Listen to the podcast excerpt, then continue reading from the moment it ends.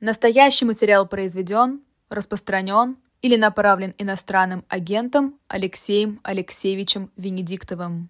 Добрый день. Мы сегодня два часа наблюдаем с Алексеем Венедиктовым. Два часа. Не забудьте, у вас есть э, полно времени для того, чтобы задать толковые вопросы э, и э, спросить, что наблюдал по вашим темам. Алексей Венедиктов, Сергей Бунтман здесь э, как ведущий, все мы в студии в городе Москве, столице Российской Федерации. Империи. Э, столица Российской империи был исключительно город Санкт-Петербург слэш Петроград. Вот. Так что это не столица империи, самое интересное. Ну да, но это мы оставим еще до, до Белковского, что такое Москва и почему она не была переименована. Это можете посмотреть в записи, а, у нас четверговой записи. А сейчас а, я хочу такой общий вопрос, а, немножко из международной панорамы, тебе задать. Ты следишь за Мюнхенской встречей? Да, конечно. Скажи мне, пожалуйста, там есть что-то выбивающее из общих таких априорных представлений о том, как она должна проходить? Видеть? Ну, это надо гоняться за нюансами на самом деле, а, потому что там есть а, два пласта.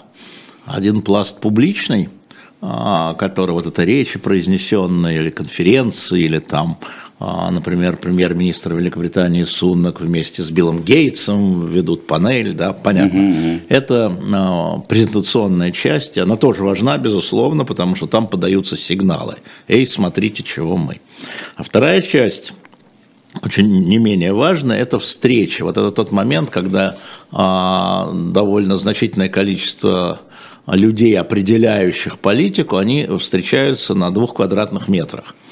В кулуарах, а, в небольших комнатушках, где дышать невозможно, поверь мне, и сидят там. И, что, а, это не образ, это правда? Это правда, да. А ты думаешь, ну да, конечно, отель э, Байерхоф это очень роскошный Байерхоф, но там внизу есть подсобные помещения, которые на время, э, в, на время конференции превращаются в строго охраняемое место. И там вот туда, условно говоря, спускаются два премьер-министра, надо поговорить. Охрана делает круг, ставится, если нет помещения, ширмы. Если есть помещение, вот здесь обычно швабры хранятся. А, и вот мы, значит, садимся здесь, охрана встает так, так. В общем, а, поскольку я несколько лет ездил на Мюнхенскую конференцию, вдруг попадаешь из зоны, которая, в общем, и так закрыта, и в еще более закрытую зону, подсобка. Подсобка, нет. И вот это важно. А, значит, пока мы видим только открытые вещи, да, пока потуберанцев не, выпля... не, вы... не вылетает из этих подсобок, значит, что мы видим открытые? Я бы на вчерашний, на вчерашний день, поскольку конференция идет два дня сегодня-завтра, а, то есть вчера-сегодня, уже, господи, уже ночь прошла, я обратил бы ваше внимание на, на несинхронное, но совпадающее заявление Макрона и Шольца. А, значит, ну, а, первым, кто выступал на конференции, на пленарке, это был а, президент Украины Владимир Зеленский.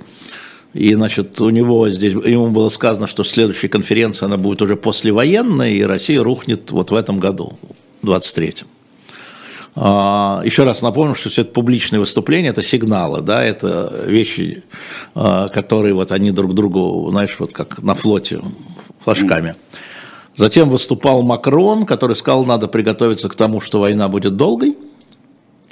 И затем Шольц давал интервью CNN, который сказал, надо приготовиться к тому, что война будет долгой.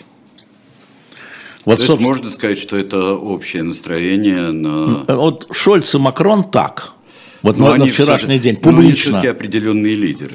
А, ну, они лидеры, безусловно, а немцы, они вообще главные, ну, кроме американцев, из Европы, немцы главные поставщики оружия. И Шольц много чего наговорил, говорил о том, что э, мы должны быть едины, а не каждый выскакивать со своим. Э, надо э, понимать, что это будет долго, поэтому э, надо планировать поставки Украине с учетом долгосрочности. Да, то есть он вот этот свой тезис о том, что война будет долгой, э, рассматривал в плане, э, видимо, всего своего мандата канцлера. Я напомню, что э, канцлер является лидером победившей партии, а выборы в Германии тоже, в общем, а, через три года. Значит, вот, вот он смотрит на, на горизонт в три года. А, соответственно, Макрон, который был переизбран президентом, у него там сколько еще, тоже четыре года. Да? Вот, вот их горизонт. Вот когда они говорят долгие, они смотрят на свой мандат. А, это раз. Значит, вторая, два, это история, которая не касается Украины, потому что все остальное, что говорилось по Украине, на мой взгляд, мы уже либо слышали, либо понимали. А, это касается того, что сегодня а, американцы наконец-то включились в карабахскую историю после перерыва. Так, каким образом? Сегодня Блинкен встречается с Пашиняном и с Алиевым который там, физически, не по телефону, они все там. Вот подсобка там, угу, понимаешь, угу. да, вот это вопрос из подсобки. И, а, значит, а, а, если я правильно понял, Макрон встретился уже с Пашиняном, президент Франции. Да. То есть то есть одна из историй, это блокада Карабаха, она, именно блокада Карабаха, первая, да, первое разблокировать, это вот я по своим знаниям, по своим контактам, и там, и здесь говорю, а, значит, Россия это делать не может, посыл такой, французов, Макрона был, Россия не может разблокировать.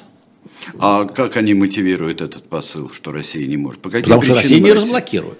Потому что Россия не, блоки... не разблокирует. А может не хочет? А, ну, я тебе говорю дипломатически, как сказал Макрон, насколько я знаю. Mm-hmm. А, значит, поэтому сначала подключились французы, и сейчас подключаются американцы, которые, ну, тоже являются большими игроками, естественно, да, и могут убедить Алиева.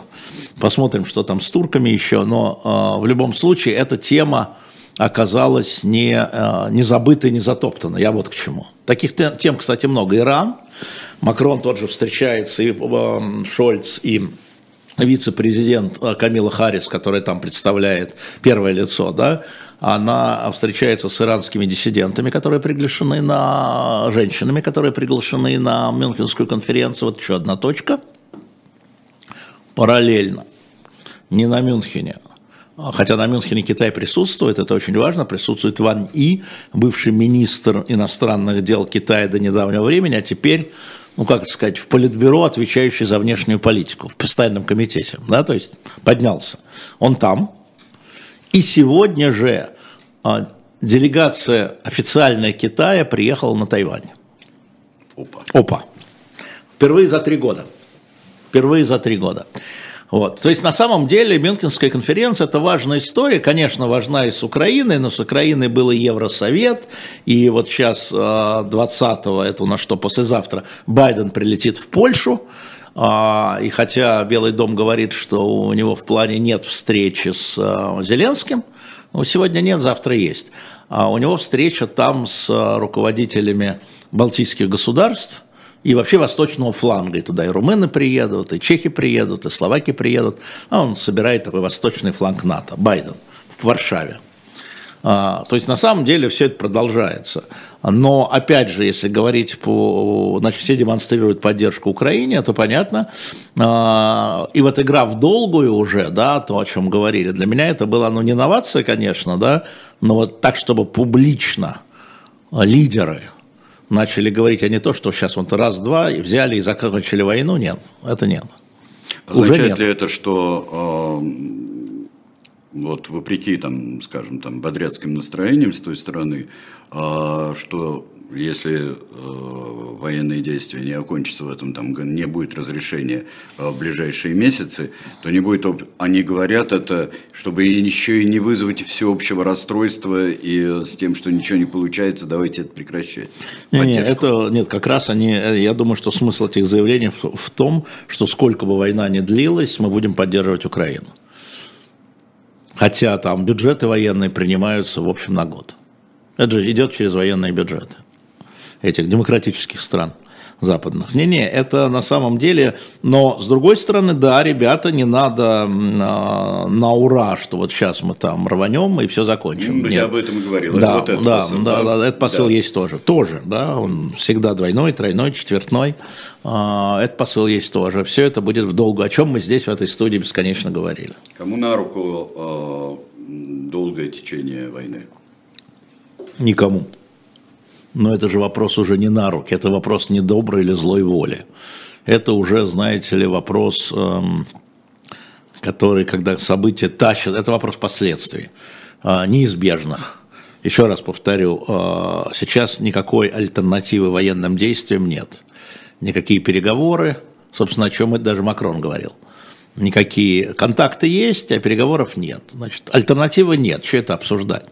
А, наверное, Зеленский говорит, никто не хочет воевать, все хотят мира, но на каких условиях? А, он давал интервью, не помню уже кому, и говорил, что с Путиным никаких переговоров, потому что мы ему не верим. А вот, поэтому ну, нет альтернативы, давайте обсуждать то, что реально, а не то, что хотел. Не надо обсуждать хотелки. То есть можно обсуждать хотелки, но это, это грение воздуха, с моей, с моей точки зрения. Но хотелки обсуждать тоже можно, это успокаивает, лечит, бальзам и так далее. А Павел, 36 лет из Москвы, спрашивает, Алексей Алексеевич, не считаете ли вы, а, что деятельность так называемых либералов и гуманистов начинает давать сбой и терять слушателей и зрителей? 79% уровень доверия Путину.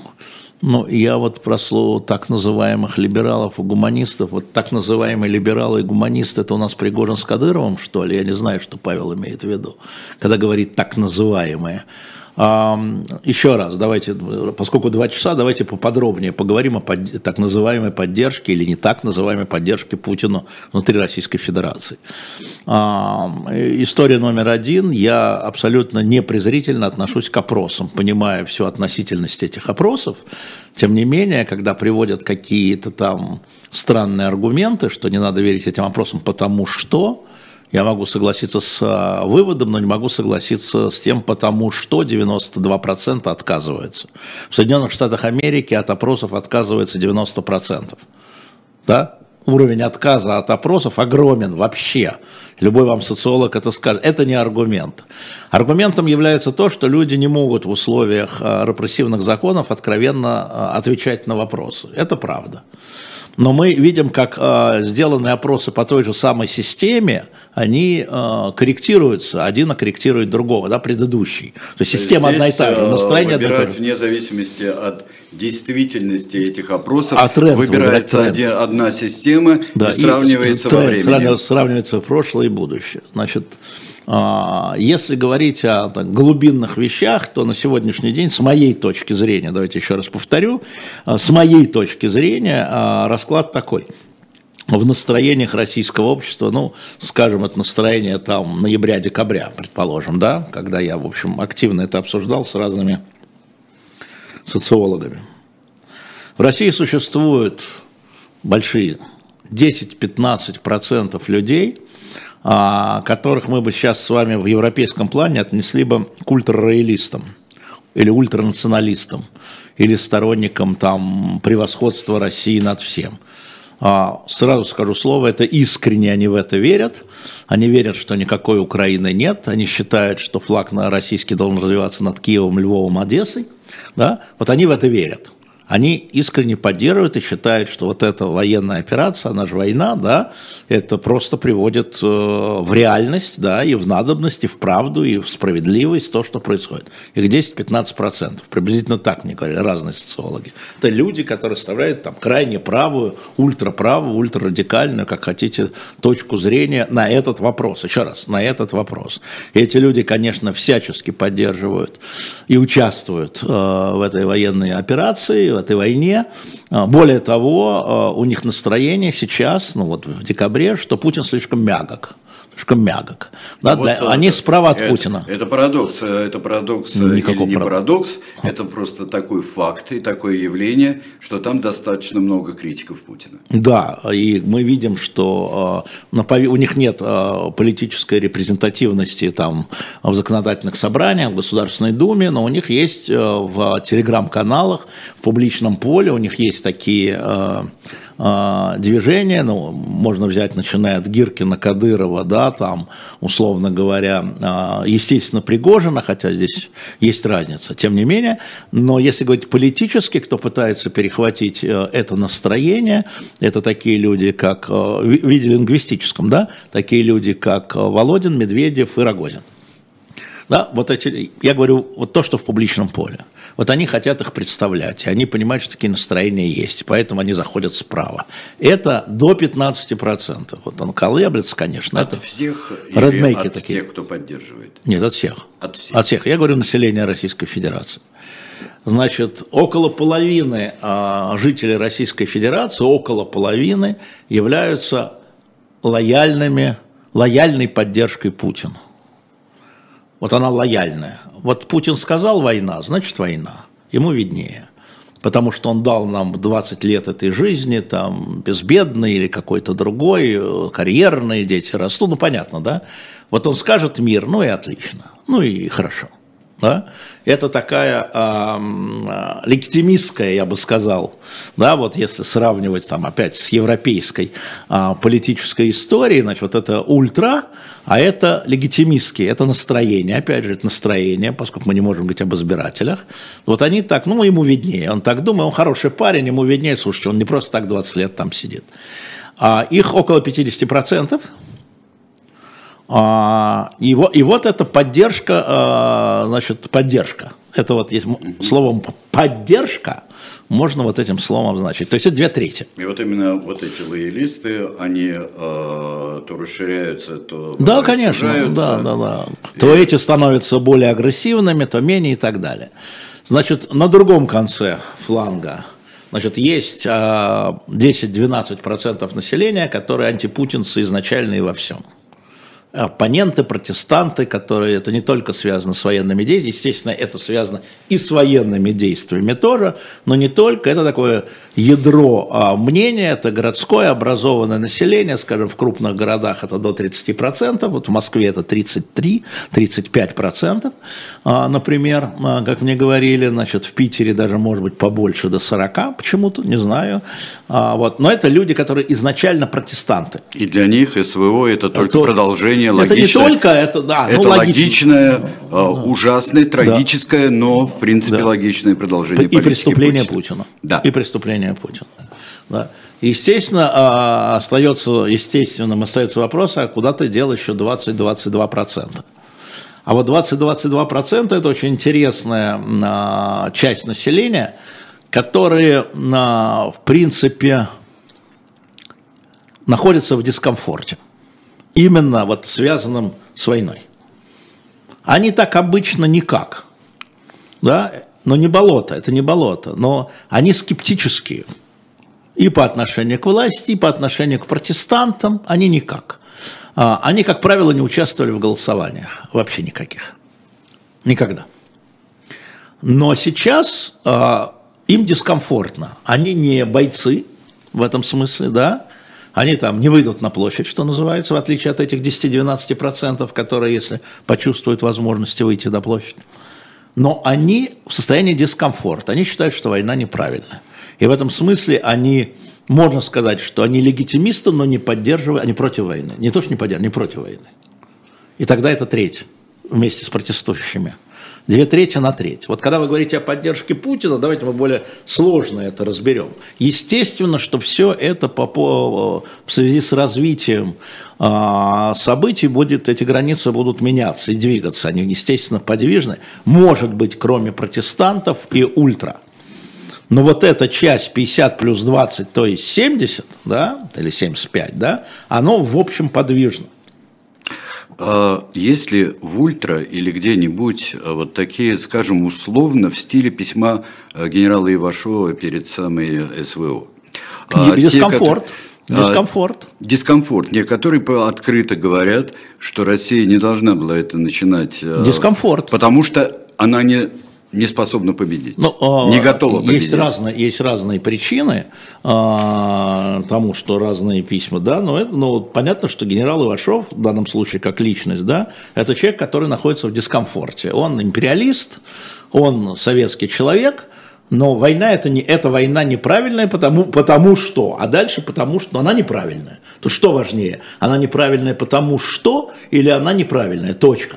Да? Вот ты меня спросил по поводу поддержки войны. Я тебе говорю по поводу поддержки войны. Наверное, по другим вопросам вот эти транши населения, наверное, социологи скажут лучше, чем я, они будут по-другому распределяться. Конечно. Да. Под, э, конечно же. Да. А, вот это, э, это ноябрь-декабрь, я вам могу сказать. Дальше э, я всем рекомендую посмотреть. Э, мне кажется, очень важный э, фильм, который сделал, сделал «Дождь» Э, сделана Анной Фоминой, э, только что вышел.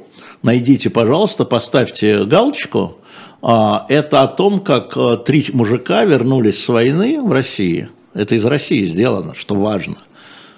И почему они снова хотят идти воевать? Они раненые, искалеченные, а, души истреп. Они вернулись, сейчас они воевали, они вернулись, они объясняют, почему, если бы здоровье позволяло, дальше пошли воевать. Это просто мужики. Это да, это очень там... сильно обсуждаемо сейчас. А, я рекомендую, да, да, я посмотрел, а, это очень хорошая работа, вот так, классическая журналистская работа, то, чего нам не хватает. Никакого пропагандистского даже налета там нет. Ни туда, ни Даже сюда, налета нет. нет, там истории людей, повседневная жизнь.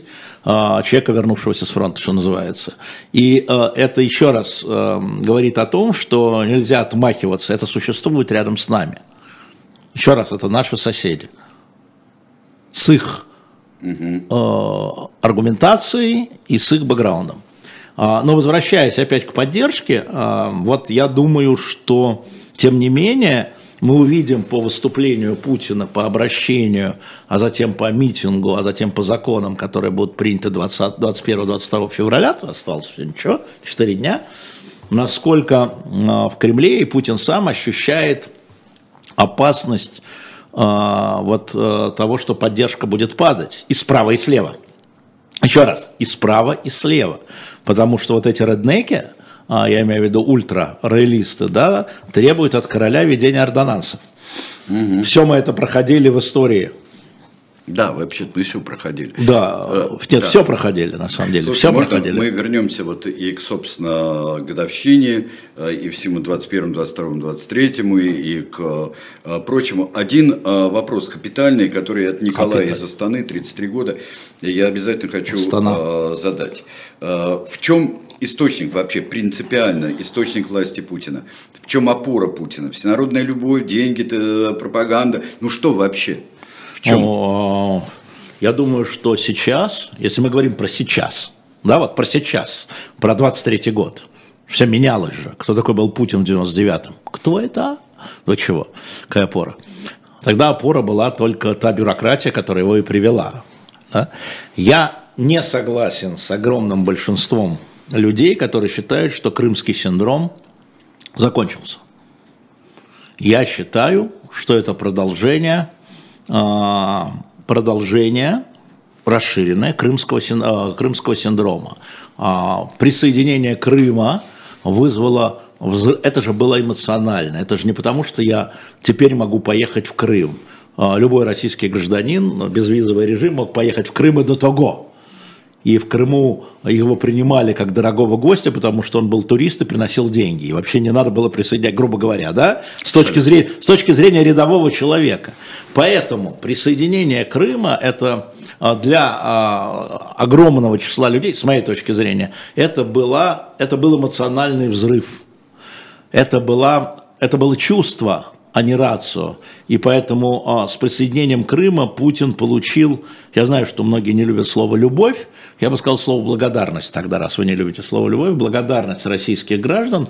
За что? За то, что это знак, что прошли годы распада и унижения. Распада как унижение, вот так, я по-другому скажу. Да? Э, и, э, это было чувство, а не рацио, потому что, повторяю, в Крым можно было и так поехать спокойнейшим образом российскому гражданину и там жить, да, э, более того, там можно было и собственность покупать, и все законы Украины позволяли это. Да? То есть ничего с точки зрения вот рядового гражданина, кроме чувств, да, кроме как бы вот мы распались, а теперь начинаем восстанавливаться. И Семья распалась, люди возвращают да, семью. Крымский синдром не прошел, потому Я что считаю, что он то, не что прошел. Для многих людей то, что сейчас происходит э, уже год, это продолжение того, да, того же да, самого конечно, процесса. Абсолютно. И тем более, что сейчас а, как бы не как бы, а просто а, позиция Кремля и пропаганда заключается в том, что мы как раз его и защищаем. Что украинцы что говорят? Мы отнимем Крым мы отнимем любовь. Что? Что? Насколько воздействует э, сейчас противостояние, э, противостояние всему свету, Западу, вот тому самому, который хотел уничтожить Россию? Вторично. Вторично? Вторично. Сегодня, хотя мы же видим, каким образом гуляло отношение в вопросах к Западу там, с 90-х годов, да, от любви, от поддержки, от всего до полного неприятия. Это вот как раз может вернуться. Это вот вопрос, вот тут по поводу Запада, я думаю, что, конечно же, ну, мы не западные люди в этом смысле, но здесь переключение рубильника возможно. Да, отношения я имею в виду. Вот. Значит а, ли, что это был, э, это был успешный ход? Вот это, это эффективный был ход, не эффективный. успешный, эффективный ход. Это эффективный В чем разница ход, между эффективным и успешным? А, просто эффективность – это применение инструмента. Я оцениваю сейчас инструмент, а не результат. Успешность – это результат, а, а эффективность – это инструмент. А, это была очень эффективная пропаганда антизападная, которая продолжается, и там боевые комары, и генетически измененные люди верят в, в пришельцев и в НЛО. Чего ж тут э, это эксплуатировалось э, очень бурно, продолжает эксплуатироваться на эмоциях. И, конечно, ножки Буша уже забыли. И вот история с тем фильмом, который делал Курников, «Голод», да, о чем мы про него знали, я имею в виду в советское время – да я школьный учитель, знал, что такое ара, у меня там 20 строчек было всего, я мог найти, понимаешь? 20, много, Не-не, да. я мог найти, я ну, мог ты найти. мог найти, я мог найти, да. я все-таки в спецхране исторички Ара, работал. да. Да, никто не знал о том, что американцы спасали советскую Россию от голода. Ну, правда, то есть объемы помощи, организация помощи, то, что Ленин их призывал, святой Ленин, да, мы никто не знали про это. Это скрывалось тщательно, потому что культивировались антизападнические настроения. И сейчас они тоже культивируются. Посмотрите, чего там э, пишут по поводу буржу... опять буржуазной культуры. Ну, слушайте, мы вернулись там даже не знаю в какие годы. Уже я, там, я даже боюсь уже сказать в какие годы, потому что и в 70-х годов такого не говорилось. 47-й. Да, похоже на, похоже на 40-е. Только-только были союзниками, кстати, это в 45-м. Вот а потом 47-й все переключились. Это а, начало бурной борьбы да. с преклонением перед да. иностранщиной. Да-да-да. А, газета «Культура и жизнь» специально для этого организована и создана. А, вот, поэтому а, на самом деле а, а, а, отношение к Западу на самом деле переключается, потому что создаются новые нарративы, новые подборы информации, умалчиваются эти, там прибавляются те. А, вот по Крыму про, и про Путина, о чем спросил Николай. Николай, да, о чем спросил Николай. Это более глубокая история, Николай. Это история благодарности а, которая, может быть, истечет, а может быть, не истечет с этой войной. До 2013 года на чем держался Путин? Если а не на чем, ос... благодарности... А на чем особенно стабильности? Он на чем? Он же принес э, в глазах, да?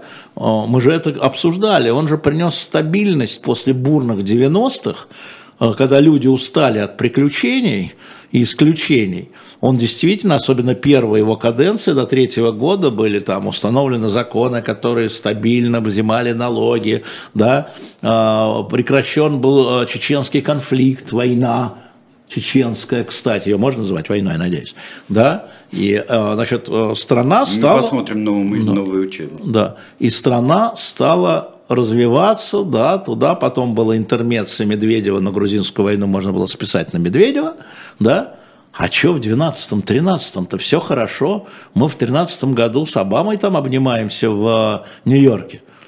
Все хорошо. Никаких угроз вообще, кроме исламского терроризма, в 12-13 а когда году. появился Обама чмо? Не, ну, я думаю, что это случилось после Крыма, когда санкции начали вводить. После 14-го. После 14-го. А до этого просто стабильность, рост – значит, там а, за 7 лет удвоения ВВП догнать и перегнать Португалию, и это шло. Тут надо понимать, что это шло, у людей повышалось благосостояние, у людей повышалась, я не могу сказать благосостояние, неправильно сказал, покупательная способность. Восьмой год. И даже кризис, Медведев. Год, Медведев. Это все Медведев. Это все Медведев. И Грузия Медведев. Это все Медведев. Ну, иллюзия, не иллюзия, Медведев. Нет, Грузия, Грузия. Медведев. Медведев. Да. Ну и то, там была какая-то специальная военная операция, бамс-бам-бамс, закончилось, да. все, пошли дальше. Пошли ну, дальше, пошли ну готовиться да. к Олимпиаде. И, и, и пик, а, значит, Олимпиада 2012 года, да, а, и, а когда у нас чемпионат мира по футболу еще был, помните, это уже после Крыма. 18 Оля, да, и все всех любят, несмотря на. Несмотря на. Да. да. Поэтому история в том, что вы же меня спросили про сейчас. Я вам отвечаю про сейчас. А, понятно.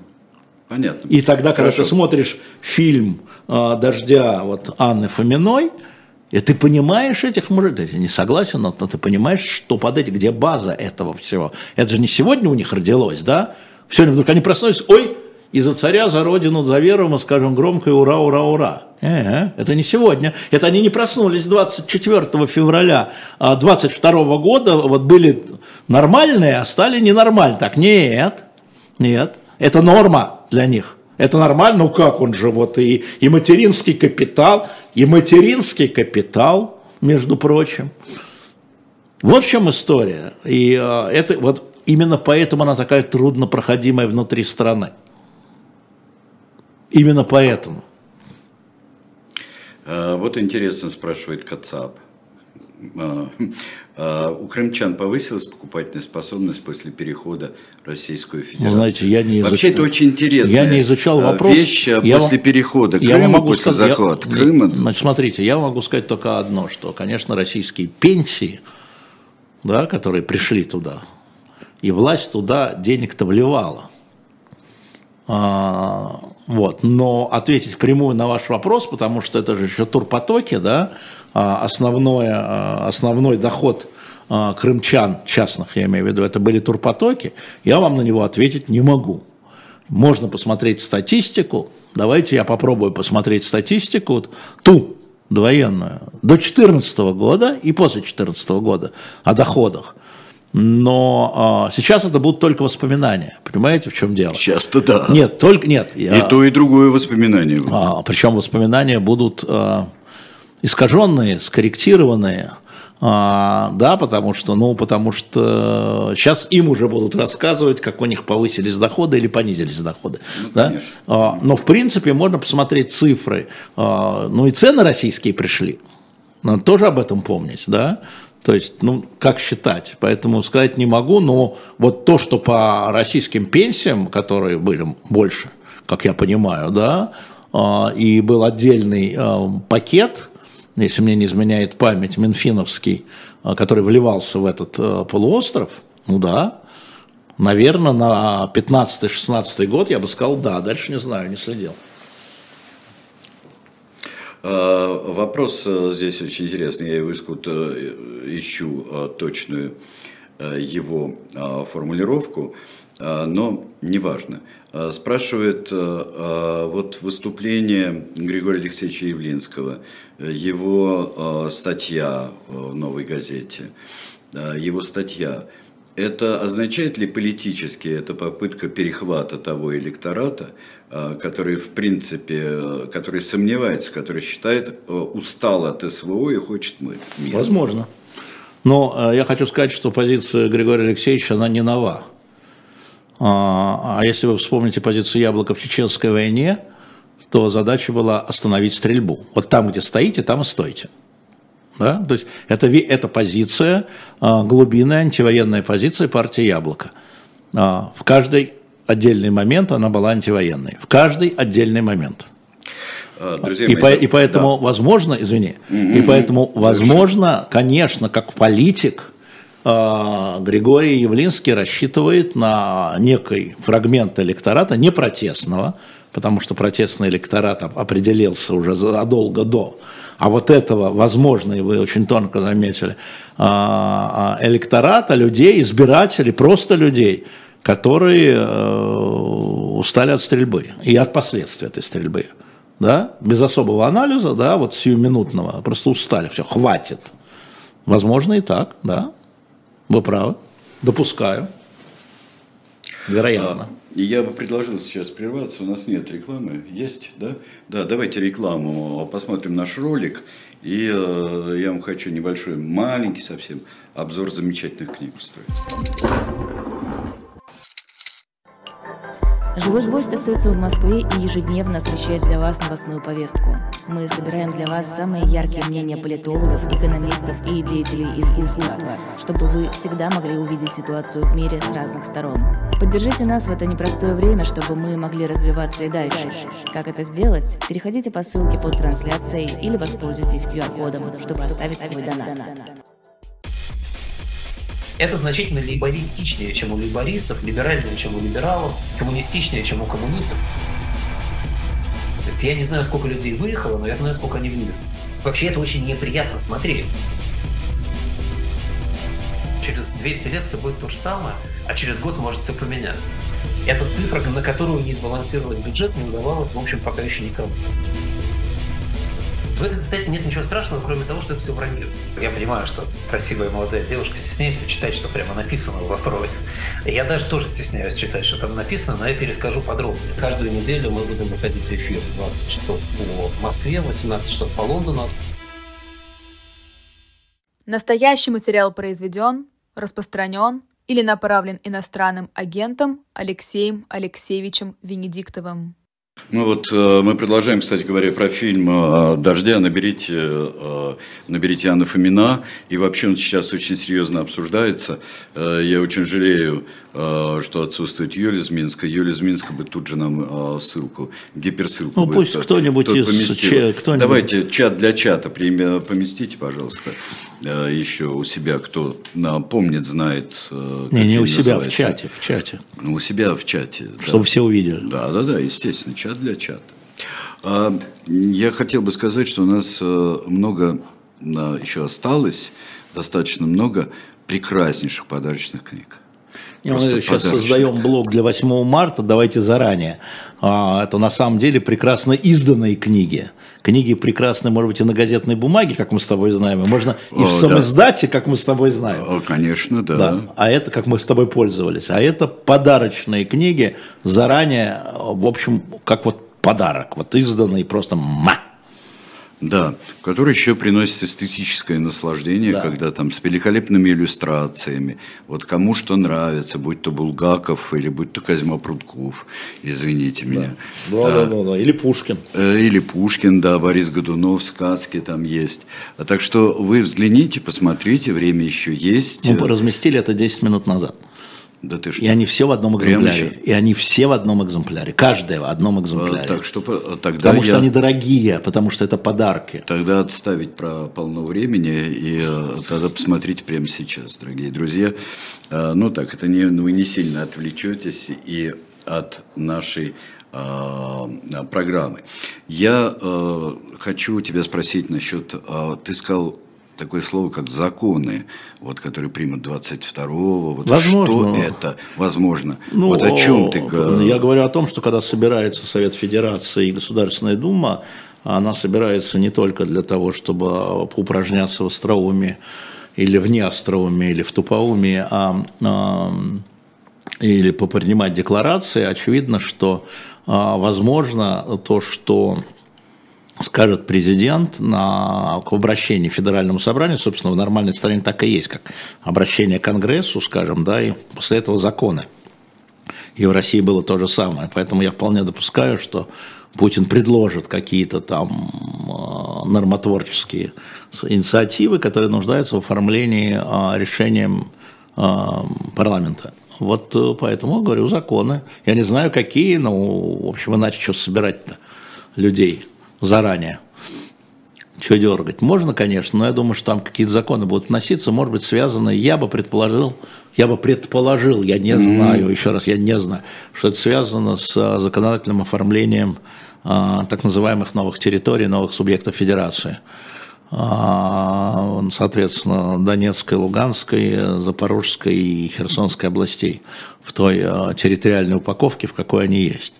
А, ну, там действительно нуждается а, в неких а, законах, если мы хотим там, если Путин хочет, не мы, если Путин хочет, чтобы это были вот те же, вот, например, как дети из этих территорий будут поступать в высшее учебное заведение. Они же ЕГЭ не будут сдавать. У нас есть закон о ЕГЭ. Значит, нужно принимать закон о том, чтобы их избавить от этого. Не просто как заявление министерства решения. Да? То, то есть, ну понятно, возможно, возможно вот это. А, Но это несколько рутиновато для годовщины э, наоборот, начала СВО, нет? Наоборот, наоборот. Это закрепление а, значит, э, этих территорий, пока они как закреплены только, изменением в Конституцию только. Но мы же знаем, что любое изменение в Конституцию требует законных и подзаконных актов. Да? То есть никакого... Это пока, в данном случае Конституция только декларация. В данном случае. И поэтому это, это требует, наверное, я еще раз, мое предположение – А, я говорил с юристами, вот, ну, вот по поводу ЕГЭ, например, да, вот нужны законы, которые исключают, э, делают исключения для детей из этих территорий. Вот, например. На какое-то время должны, ну да. Ну, ну, ну, да, да, да, но да. нет, это вот законодательная деятельность. А вторая часть, безусловно, это, возможно, продолжение интеграции с Беларусью. Тут есть один важный момент, который, может быть, наши внимательные зрители не упустили во время вчерашней встречи а, президентов Лукашенко и Путина, Лукашенко оговорился в публичной части о том, что... Или, или не оговорился. А, вот я очень сомневаюсь, что Лукашенко способен оговариваться. Да, да, да. да. А, хорошо, проговорился. А, значит, а, что будут теперь а, белорусские заводы собирать Су-25 самолеты-истребители для российских вооруженных сил, как заказы.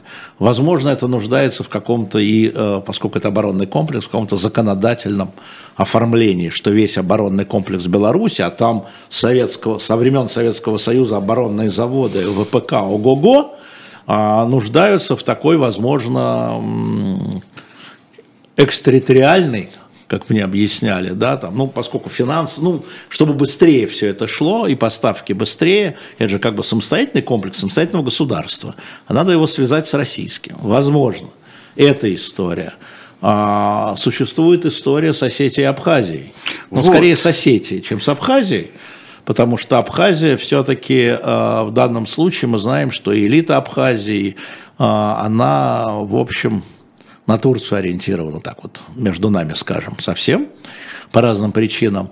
А в Осетии, я уже говорил, 97% граждан э, Южной Осетии имеют российские паспорта. Это легко проверить, когда идет голоса, федеральные выборы.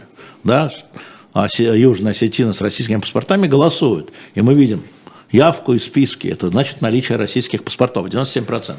Может быть, хотя я сомневаюсь, для того, чтобы сейчас а, просто так дернуть за усы Грузию, которая, в общем, ведет себя более-менее лояльно в отнош... по, по, по отношению даже с Арменией, уж не говоря с Азербайджаном, к России, да, чтобы ее дернуть, чтобы она там уже сомневаюсь я в этом, хотя многие пропишут про Осетию Абхазию. Может, я ошибаюсь, но я сомневаюсь все-таки э, у Путина есть, на мой взгляд, два важных качества, на которые одно все время берет верх над другим. У него есть эм, осторожность и бешенство. А вот, как правило, он человек очень осторожный, и все свои бешенства он умел подавлять.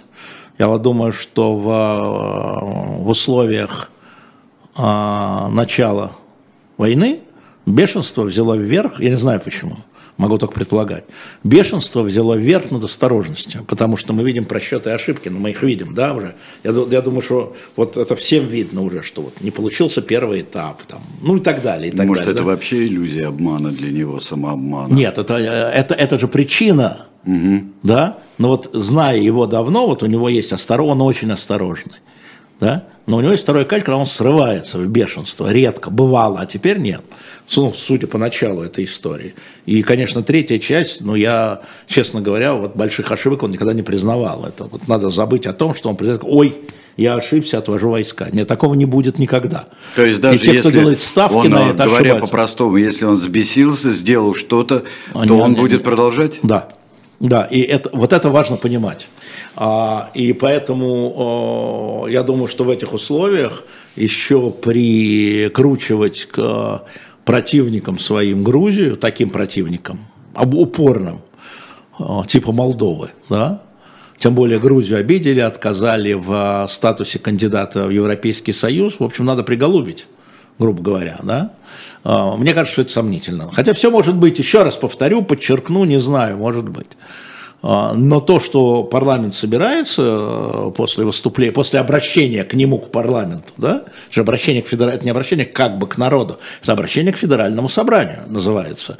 То есть, ребята, примите такие-то законы. То есть, то, что они примут, э, то, что они примут, предположим, 22-го, э, будет напрямую зависеть от того, что скажет Путин 21 Сто пудов. То есть, это одно событие, так же, как митинг. Потому что он должен выступить рационально, Э, это же понятно, как это планируется. Он должен выступить рационально к депутатам, да, Он должен выступить эмоционально на митинге, и они должны закрепить это законами. Ну, Да. все, То есть это, это вы, я предлагаю вам сделать то-то, то-то, то-то, для того, для того, Потом для того-то. Это второе обращение к народу. Потом ура-ура. Да. Будет ли такое же грандиозное ура-ура, как было? Ну, я э, думаю, что мае? да, опять-таки возвращаясь вот э, к этой фильму, никто не написал, как фильм Э, называется. Ну, э, пишут по-разному, но фильм этот совершенно спокойно можно, можно найти. Э, Вот, так что здесь совершенно спокойно. Здесь общаются люди, но, но лучший способ это дождь найти и Анну Фомину вообще. Да, хорошо, я- Да. понятно. А, значит, э, ну вот эти люди тоже ура-ура, которые вернулись с войны, да. Э, э, найдутся люди, которые ура-ура, и таких много, да. И еще, говорят, 500 рублей за это платят. Тоже неплохо. Цинично и хорошо, а что зазря-то? Одно другому не помеха, что называется. Ну, то есть будет такой э, вот э, со Но мы видели такое, мы с, видели, я- Сереж, с лояльными я, я его не готовлю. Вот. А Я думаю, что да, будут... Ну, хорошо вот, не э, готовишь. Да, да, да, да, я и не умею это делать. не хватало. Да, я не умею это делать. А, значит, э, нет-нет, эта история в том, что мы такие уже видели, и они же возникали, я напомню, как контрмитинги, они возникли как контрболотные. Первый такой митинг был на, на Поклонной горе в 2012 году. Как бы народ против Путина на Болотной, народ за Путина, да, и это такая И вот демонстрация. это мы победили тогда Да, только да, никого, кстати говоря. Да. Противников. Ну вот, мы Ну, победили. Ну, победили, да. Да, много тогда а, об этом говорили и анализировали. А, Не может ли идти речь о, з- здесь высказано такое предположение и вопрос, не может ли идти речь э, о, об узаконении ЧВК, частных военных компаний? Может быть, ну а что нет, но я вам могу сказать, что тот проект закона, который внесен по ЧВК, он вызвал э, яростное сопротивление Пригожина, например. А, ровно потому, что этот закон, он закон, он связывает руки. Закон вообще делается для того, чтобы связать руки, да, ограничить. Закон – это ограничение. Сейчас никакого ограничения по деятельности ЧВК нет. Значит, любой закон, да, Ограничит. ограничит. Но вот этот конкретный закон, который я не видел, но я знаю там позицию э, руководителей ЧВК Вагнера и Пригожина, они недовольны этим законом. Слишком сильно, видимо, ограничивает. Ну и ну, какая вам разница, узаконит, не узаконит сейчас? Нет закона вообще. Закон это в данном случае у нас игра без правил. Вы посмотрите, а, вчера хочу выразить поддержку двум моим знакомым, Андрею Лошаку и а, Андрею Борисовичу Зубову, которые объявлены иноагентами. А, Добро пожаловать в клуб, хотя отвратительно все это, деголяс, как говорят французы. Но в опознавании, там значит, перечисляется, давал интервью иностранным СМИ, объявленным иноагентом, цитировал иноагентов, один и другой, и, внимание, проживает в иностранном государстве. Ну вот чего вы? Ну, человек проживает в иностранном государстве, он иноагент. И дает интервью иностранным СМИ, там, Радио Свободе, э, Дождю, как иностранному СМИ, кстати, иноагенту. Ну, в общем, понятно, что э, число потенциальных иноагентов резко увеличивается. Дали интервью там, а, Радио Свобода или Дождю, уже достаточно.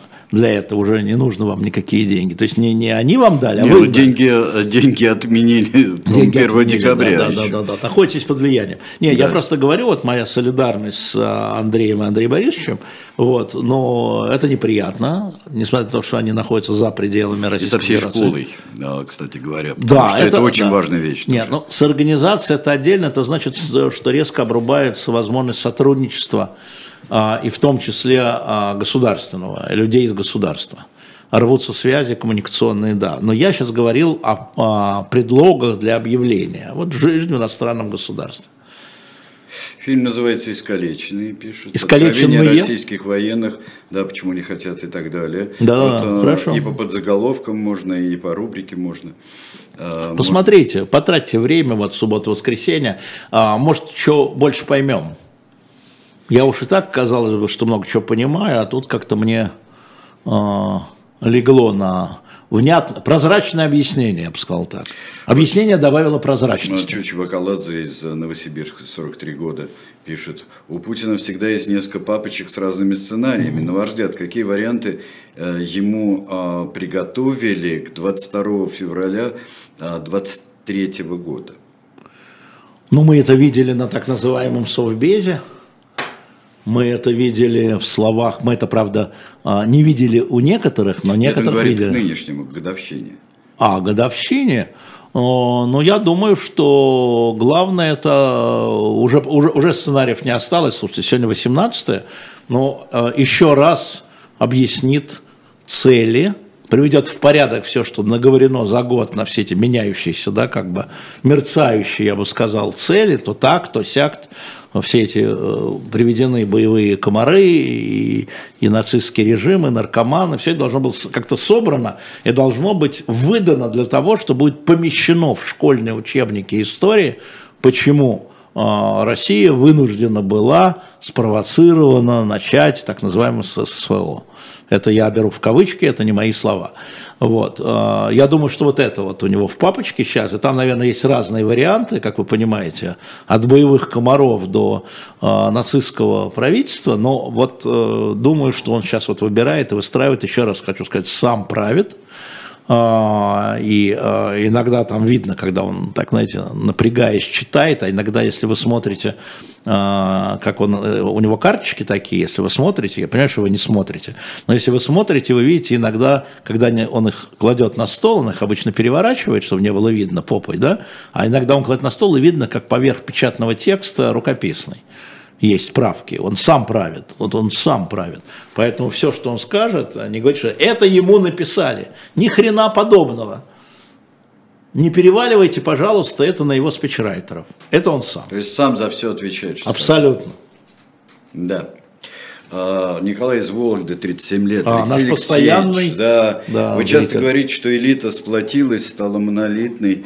Я Если не так говорю. Я да, слово подожди, подожди, не дай, говорил. Дай, дай, дай дочитаю до конца, ты потом скорректируешь, где да. он не прав, и, и ответишь на вопрос. Если война затянется, то что? Что, что может ее разобщить? Ну, смотрите, а, Николай, ну, во-первых, во-первых, слово монолитное это вообще не мое слово, не бывает монолитных групп, с моей точки зрения, поэтому это вы не у меня услышали. Но сплотилось, да. Значит, но это все импульсы, да, вот когда а, а, элита проходила а, разные уже периоды за этот год. Но элита, я имею в виду широкое окружение Путина. Угу. Да? А, я имею в виду федеральную элиту, я не знаю, что там губернатор Хабаровского края, там Дегтярев, предположим, да, или Амурской области. Я имею в виду а, элиту московскую и элиту федеральную. Ну, элиту людей, занимающих положение, при котором они принимают решения, да, окончательное решение.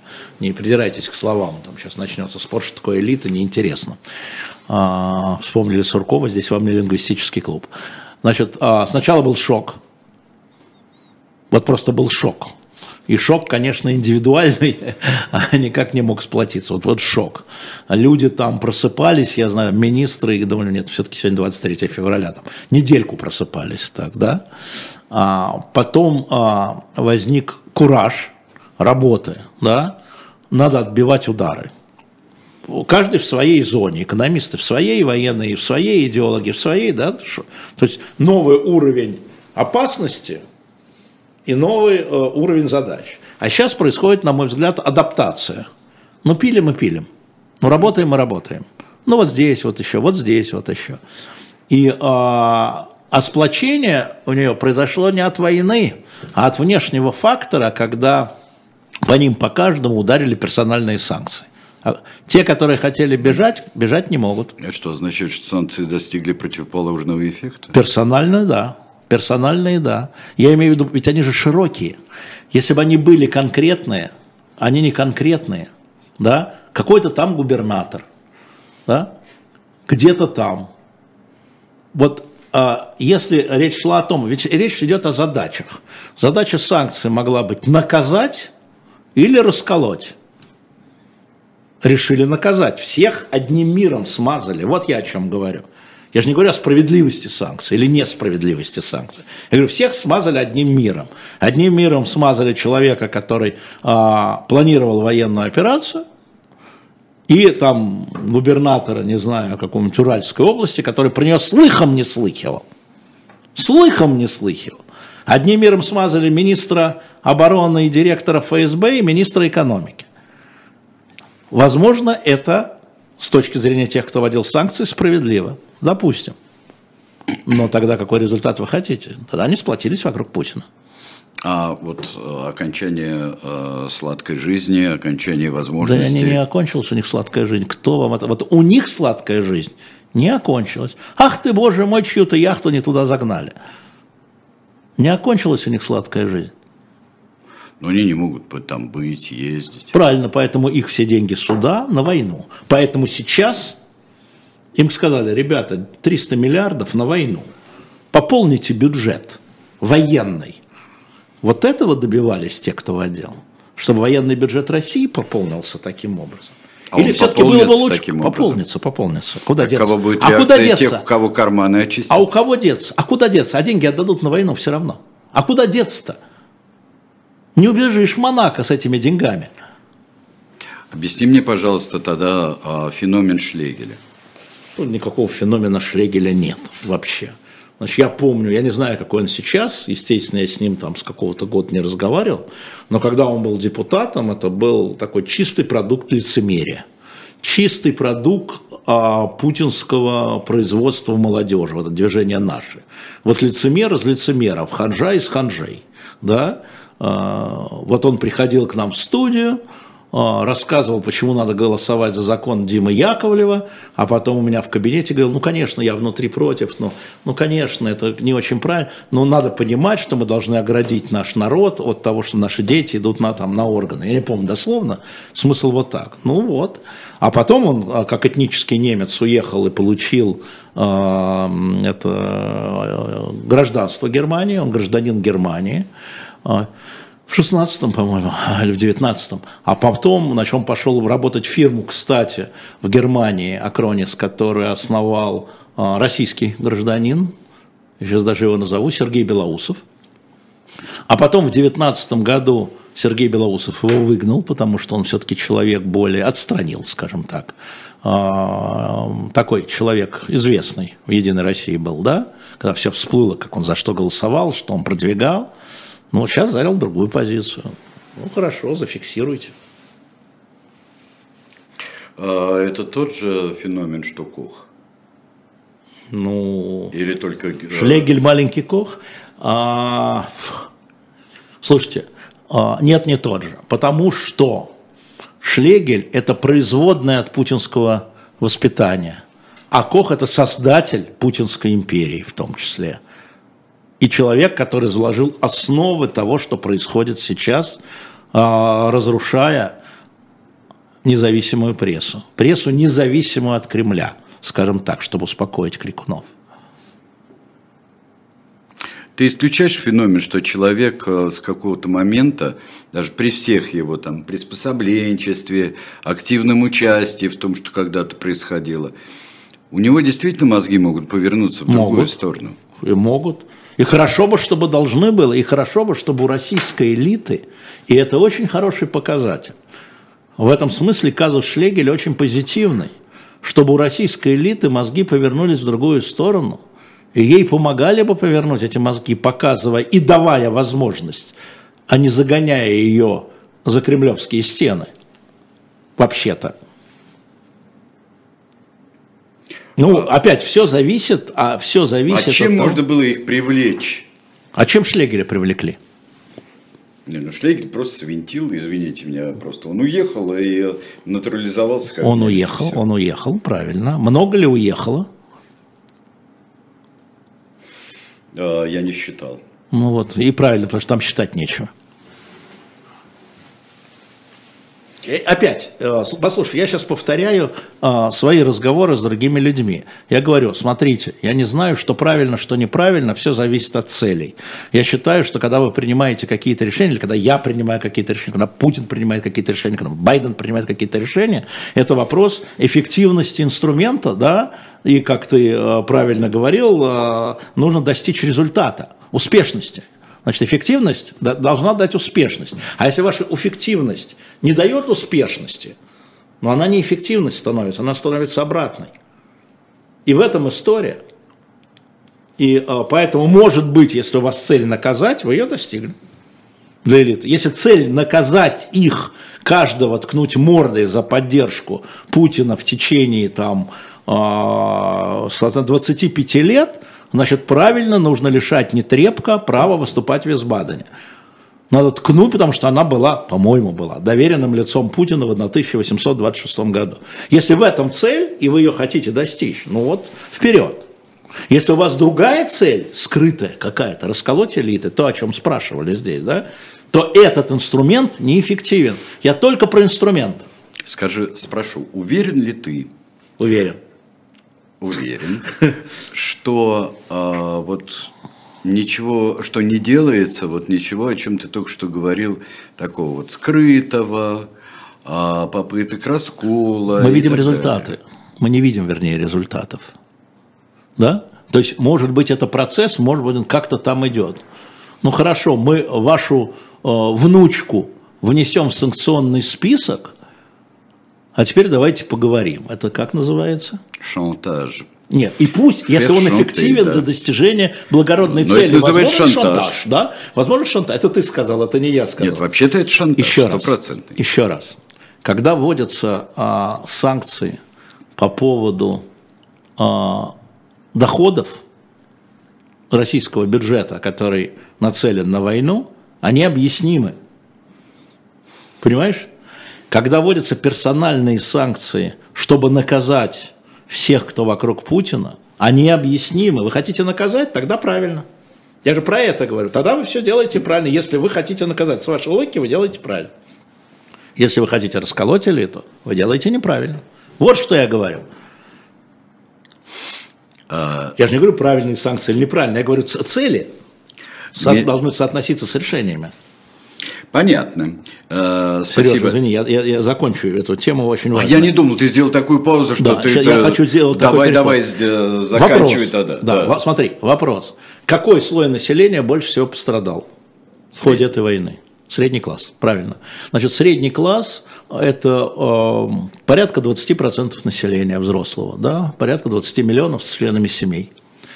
А, значит, сейчас самым бедным начинают выплаты, они идут, реально, социальные выплаты, постановление за постановлением, вы можете это посмотреть, правительство.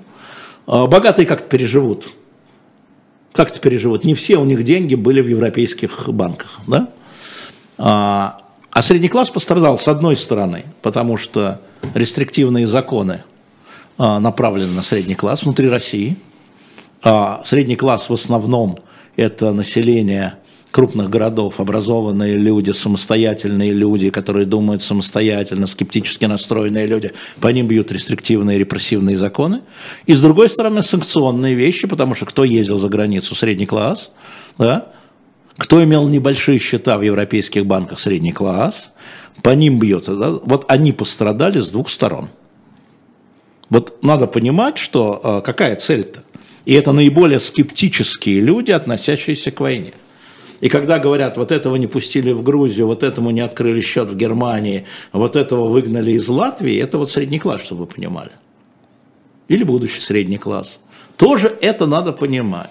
И э, я сейчас процитирую одного российского чиновника группы А, когда экономич, экономического, когда вот про это говорили, а, он сказал, что, средний класс вертки, он вывернется.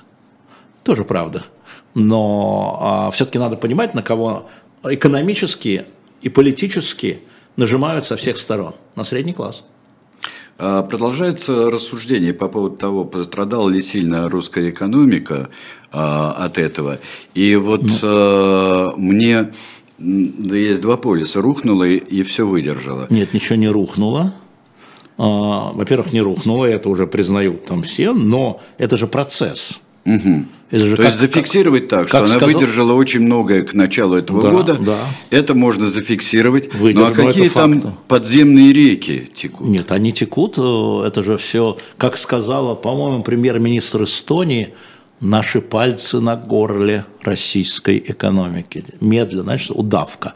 А, как это? Горотта. Знаете такой инструмент горота, да, ошейник, это я говорю Кто нашим. так душит? Ну, там каждый поворот ключа, да, Ну да, он сжимает. да. И а, эти угрозы есть для российской экономики, конечно же. И я всем рекомендую посмотреть интервью Михаила Задорнова, а, бывшего руководителя ВТБ-24, а потом Банка Открытия, он сейчас ушел, а, Жилнову, который очень подробно на эти вопросы и квалифицированно, в отличие от меня, а, отвечает. Он говорит, что замедление, а замедление – это потеря конкуренции. А конку- потеря конкуренции и потеря темпов – это снижение покупательной способности. То есть это ухудшение положения каждого гражданина, каждого жителя. Но постепенно. Но постепенно. Потому что экономика российская, как бы ее не хулить, она рыночная, а значит адаптивная. Да, огромная часть госкапитализма, тем не менее, вот средний класс, он вывернется, да? Она рыночная, и если его внутри здесь не задушат, да, вот с, э, с этими репрессивными законами, если Центробанк не возглавит Патрушев, грубо говоря, понимаешь, Какой? да? Любой. Кстати, э, про младшего Патрушева очень много знакомых общих, министра сельского хозяйства, говорят, что он рыночник, рыночник, просто он ставит на рыночные механизмы все время. Так что подождите, эти де- детки еще себя покажут. Но речь идет о видении, да, о, о государственном регулировании, о магазинах «Березка», что называется, да, разные валюты там, да, внутри страны. А, это, это а, 25 лет тому назад, это вот был бы сейчас Газплан, вот рухнуло бы все в один момент, вот в один момент, вот тогда бы экономика рухнула. Да, в Сахаре перебои с песком. Да, а, мы здесь, да, а здесь э, высокая степень адаптивности, но отставание начнет накапливаться. Посмотрите интервью Михаила Задорнова Forbes. Знаете, Михаил Задорнов Forbes на YouTube, да, наберите Михаил Задорнов Forbes. Желнов можно набрать. Очень подробное интервью. Мне кажется, что оно заслуживает того, чтобы посмотреть. Позвоню-ка я Форбисам, может, они разрешат нам на канал поставить. Это, про- это просто такой, знаете, вот совсем профессиональный взгляд изнутри. Виктор спрашивает, может ли изолированная от мировой э, экономики, э, изолированная э, экономика от мировой, может ли она прогрессировать? Она не изолирована от мировой, Виктор. Проблема же в этом. Да, конечно, а, значит, э, половина ВВП мира, мира создается в странах, которые вводят санкции против Российской Федерации. Но половина-то не вводит санкции против Российской Федерации. Вот история, я вам расскажу, с Японией. Япония ввела санкции, э, присоединилась к санкциям Европейского Союза, кроме жиженного газа. Потому что 10% японского рынка – это жиженый газ из России. И санкции не введены на поставки. Вы скажете временно? Возможно. Но это то самое время, которое российской экономике нужно выиграть, чтобы переориентировать эти вот, как это сказать, танкеры. Да? А, И половина, все говорят там Индия, Китай, Вьетнам, бурно развивающаяся экономика, которая потребляет российские, если мы говорим о энергоносителей, да, чипы, которые везут вагонами э, перекупленные, да, по, дор- все дороже, правильно, инвестиций больше в это, все станет дороже. Но российская экономика не изолирована от мировой. И это факт. Вы можете этому радоваться, можете этому огорчаться, но это невозможно. Посмотрите на Иран. 79 года санкции. Иран поставляет дроны. Иран создает их. За деньги. За деньги. 45 лет санкций. Ну, потому что они, они мировые. Они введены Совбезом ООН. Часть из них, извините. То есть, на самом деле, э, замедление, мне очень понравилось, это я у Задорнова взял термин. Замедление, наверное, самый точный термин, который потом ведет, ну, к, в некоторых отраслях катастрофической э, ситуации. Да, конечно. Конечно. По сравнению с тем, что могло бы быть, это катастрофа. Это скатывание, медленное отставание, медленное, безусловно. А как это отразится на, э, не только на среднем классе, но и на высшем среднем классе, знаешь, вот это самом низком среднем классе. Выше переживет. Выше Так, переживет. Выше переживет. Владимир Валерьевич Потанин переживет, и Дерипаска Олег переживет. А средне, среднезарплатные бюджетники? Нет, э, бюджетники, ну, инфляция, да, значит, ты получаешь зарплату, а инфляция там 14%. Значит, государство будет, пока она может, компенсировать инфляцию. Да? И мы видим, вот, например, я приведу пример, то, что мы не видим. А, раньше, до начала войны, значит, люди получали пособие, если у них было трое детей, да, ну, определенного возраста. Там, будь то Фридман, Лисин, Дерипаска или в далеком глухом селе э, совершенно человек. Да? Это изменилось. Мы не заметили этого постановления. Теперь эти пособия выдаются исключительно по заявлению с указанием а, твоего, а, твоего дохода за месяц до определенного порога. В результате экономия для бюджета 30%. Что такое экономия для бюджета? Это те деньги, которые пойдут дальше туда. Посмотрите, какие выплаты предусматриваются сейчас э, разным слоям. Материнский капитал возникает там до какого-то, расширяется. То есть государство через социальные выплаты пытается компенсировать вот низшему, да, бедному, именно бедному. Еще раз, именно бедному, не всем.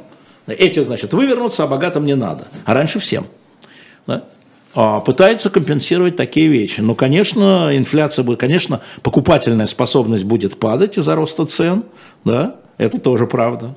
Так это и есть замедление. Это замедление. Плюс еще я согласен с теми, кто отмечает об экономиках, которые э, выдержали очень многое, э, как то кубинская, как то КНДР, как тот же самый Иран. Но уровень жизни в Иране – это, извините меня, Вы отъедьте от Москвы на 20 километров про уровень жизни. Вы о каком уровне жизни? О московском говорите? Ну, Вы вот, тот, вернетесь. вот тот, который, вот, э, если отъехать, как ты говоришь, э, увер- уровень жизни, он же не может оставаться стабильным, он Нет. будет, будет Так еще это же хуже. ради защиты Отечества.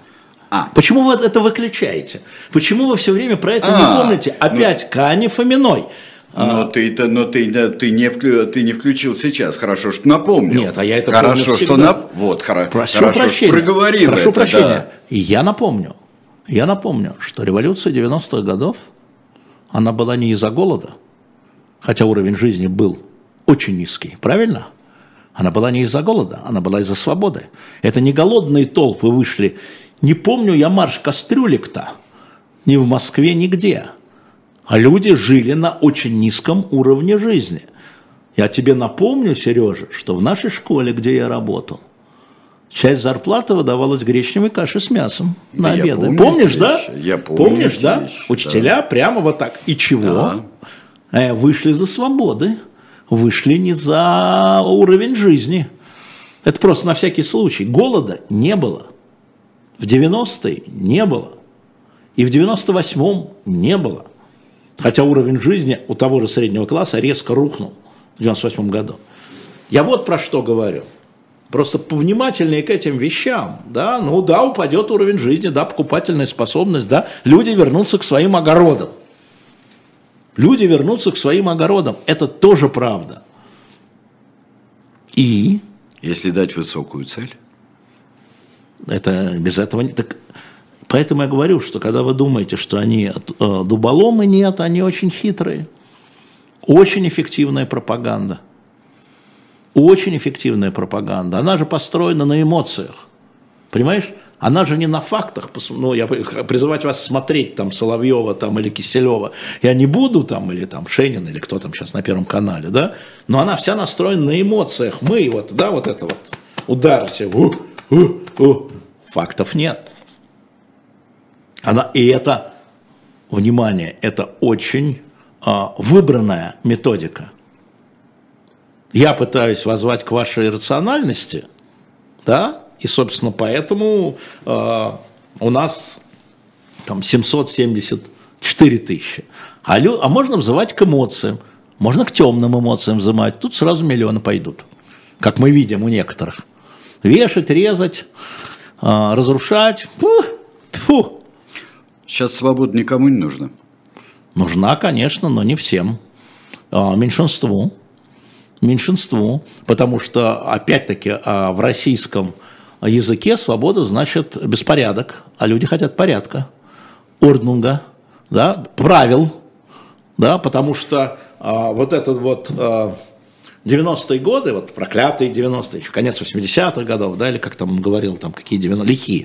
Лихие 90-е, это был символ беспорядка. Ну хорошо, беспорядок, романтизм, ну устали, теперь надо там детей поднимать, да, здоровье поднимать, да, люди устали от свободы. Что вы такое говорите? Опросы помните, да, нужно ли вводить цензуру? Помните вопрос? А что они говорят-то вот про это? Чего они говорят про какие-то альтернативные сексуальные отношения? Я сейчас даже не про политику буду. А чего они показывают вот в фильмах вот это? А чего Тарковский показывал в фильмах а, плохих русских князей, патриотов, блин? Понимаешь, да? Это же все было. Эти письма все ходили. Они были, и сейчас они... А что это у вас стоит э, э, Улицкая? Она же книга, это я из книжного магазина иду вчера. А она же это инагент, не, она не инагент. Как не инагент? Но она же пишет-то плохо. Это, это пипец, это разговор зашедшего покупателя с продавщицей. Плохо не покупайте. Что я могу сказать? Они говорят, как в реестре появится тогда? Не вам с нами решить, не, не вам же этот человек придет и напишет донос. Вот Радиус говорит здесь, Кто это не Радиус? пропаганда эффективная, а это пропагандируемые дефективные. Это вы про себя. Это вы про Ну, себя. Зачем ты обидел человека? А зачем он который- обидел людей? А зачем? Я а- на его языке с ним разговариваю. Нет, а что людей обижать, если А что людей человек, который приходит и говорит, уберите Улицкую, она иноагент и пишет плохо, а вот он А а весь вопрос- Нет, а 100% надо понять- а, не, не, нет, нет, А что, нет. несчастненький? Нет, нет. Значит, я вообще в категориях несчастненьких не понимаю. Ну а кто он тогда? Да, не Вот знаю, кто я, он с- я тогда, с ним не значит? разговаривал. Что у него с мозгами? Я бы его спросил, а вы читали? Я бы его первый вопрос ему задал, а вы читали? Вот она пишет плохо, да, а читали? Это Ничего, первый ну, вопрос. знаю. Не, не, а ты за него тогда кто, кто из нас дефектив? Не надо, Сереж. Значит, а, пропаганда – это инструмент, а, который вводит людей в заблуждение. Люди вводятся в заблуждение. Такая человеческая натура. А Они не могут не, не все знать. Они Вот не ты- могут все вот знать. Ты знаешь, а, Да. несколько месяцев назад Да. а, мы с тобой были а, в противоположных ролях выступали. Когда ты мне говорил, что вот действительно народ этого хочет, очень Хочет. много чего хочет. Да. А, Вот. Но слово, А я, не говорил слово «хочет». а, а я говорил, а я говорил при этом, что есть огромная ответственность власти, которая Конечно. Так я- индуцирует, индуцирует этот бред Правильно. В них. Правильно. Я про ответственность власти и говорю. А я разве про другое говорю сейчас? Вот сейчас да, Да, вот сейчас да, да, да. И, да, э, Да, но народу так комфортнее, да. Э, Людям, не даже не народу, народ разный. Люди, есть огромное число людей, которые, еще раз скажу термин, равнодушно лояльные. Им так комфортнее. Они что, не могут посмотреть э, э, про то, что происходит? Они могут, но они не смотрят, они не верят. Они не верят. И это не вопрос российского народа. Еще раз. Вот я тут дебатировал с э, французским дипломатом недавно по поводу Алжирской войны. Я говорю ему, в чем разница? В чем разница? Первые два года Алжирской войны, 56-58, вся Франция кричала, Алжир не отпустим, Алжир должен быть французский, а когда солдаты совершали там разграбление деревень, они кричали, ну не было соцсетей, да, это не может быть, это наши парни. И нужен был человек, ну, во-первых, нужна была долгая война, а потом нужен был такой человек, как Деголь, который пришел на волне Алжир французский, а через два года объявил Алжир алжирским. И тут же против него была создана подпольная организация, которая, покуп... которая раньше были его сподвижники, и возник АС и пункт генералов, путь, да, это все мы проходили и видели. Деголя только не просматривается, а так все ничего. Да? И мы с ним это говорили и вспоминали одни и те же факты. И я напомню тебе еще раз, что когда судили лейтенанта Келли, которого, кстати, Саймон Херше тогда-то, собственно говоря, и проинтервьюировал первым, да, и все уже было известно. И военный суд, это 70-й год. И уже 90%, ну 90, 60% американцев было против Вьетнамской войны. И уже выступали партии против американской войны. И уже пресса пошла против американской войны. То есть, да, свободная страна. И осуждают Келли. И 75% американцев считают этот приговор к пожизненному нечестным. Это наш парень и требуют от Никсона его помиловать. Наш парень не мог такого совершить. Военный американский трибунал говорит, он это совершил а общественное мнение, которое против войны, не может. Это, понимаешь, люди не могут говорить, наши парни не способны на это. Надо просто понимать, что, на что ложится пропаганда-то. На эмоцию, еще раз, не на факты, на эмоцию. Наши парни не способны на это. Вот что они говорят. Они не говорят, было или не было. Они не говорят, инсценировка, не инсценировка. Говорят, это, ну, ну вы что, ну вы что, что, что, вы что? И говорит, да, как же наш, он же играл у нас в песочнице с моим Васькой-то такие же. Понимаешь, да? Поэтому власть ответственна. Я про это тебе говорю. Власть ответственна. Так я тебе про это и говорю. от начала до конца. А когда она вскрывает эту консервную банку со всем дерьмом, которое в каждом есть да. человеке, и есть эти инстинкты, когда она вскрывает, да. и это дерьмо так выливается все. Так а вот она вскрывает. Да, так я а, мы с собой совпадаем и абсолютно. Она виновна, да. и это даже не ответственность, а это преступление. Это власти. к юристам. Это преступление. Это к юристам. Да, я считаю, да, что это право. преступление власти. В публицистическом развивать... смысле это точно преступление. А, да, ну вот а, развитие таких, понимаешь, в чем дело? А, развитие таких инстинктов, выдирание таких инстинктов а, в людях, их раз, раздувание до них гигантских размеров, оно нашло свое определение на столь любимом нашими псевдоисториками Нюрнбергском процессе. Да, да, да, да. И там это было, а, было определено как преступление. Иначе бы только военных судили. А их меньше всех судили. Их меньше всех судили, совершенно верно. Ну, кроме Кейтля и да, других, которые да. именно занимались их организацией. Меньше всех судили, да, их меньше всех да, судили. Да, да. да. А, совершенно верно. Э, так, э, значит, э, да. Хотел спросить, вот это формальный жест денонсации всевозможных конвенций, которые мы сделали. Ну, мы вышли из Совета Европы, мы не будем соблюдать ни, все, одной, теперь... ни одной конвенции, которая ратифицирована членами Совета Европы. Мы же не там. Вот так это объясняется. Но это, это точно такое же следствие, как э, Федеральное собрание 22 числа, Абсолютно. потому что политическое решение было принято, когда Россия вышла да. из всего. Да. Какие это будет иметь э, последствия? Ну, вот не соблюдение этих конвенций. конвенций. Да. А что-то это может еще ухуже, ухудшить? Ну, условно говоря, если Россия не соблюдает конвенции, значит, она не должна их выполнять. Значит, люди, которые конкретные нарушали эти конвенции, не подлежат суду они ничего не нарушили. Конвенция – это закон. Отменен закон. Значит, те, кто нарушали там, конвенцию о борьбе с терроризмом, да, они теперь не подлежат суду в этой части. А, так, а, ну вот, все теперь. А, а, но в принципе, уже вся практика шла в поперек всех конвенций. Ну, вот, конечно. Ну, ты же меня про конвенции все... спросил, а Про конвенции. Значит, это формальное просто подчеркивание того, что, э, того, что произошло. Так, э, власти говорит, что украинцы сами бомбят свои города, и люди искренне верят и повторяют это. Дело не в этом, я, я не согласен с этим. То есть они, может быть, повторяют, и в этой части я с вами согласен – но еще раз повторяю, мне кажется, что в основе лежит вот что. Наши парни, мой Васька, этого делать не может. Я его не так воспитала. В целом. Вот эта основа, да, это э, защитная такая основа. Этого быть не может, потому что наши ребята этого делать не могут. Мне кажется, что основа лежит в этом, а не в том, что... А дальше уже объяснение, а кто тогда бомбит? Но это тогда не... Понятно, да, это вторичное, производное. Так что я с этим согласен, но в основе вот то, что я объяснял Сергею, как я вижу, и вам объясняю, мне кажется, что в основе лежит вот это. И это, не повторяю, не только там эм, от того, что там гены другие. Это нормальная защитная реакция. То есть в ненормальных обстоятельствах нормальная защитная реакция. Эм, человека, который сидит далеко от фронта. Мам, жен, бабушек, братьев.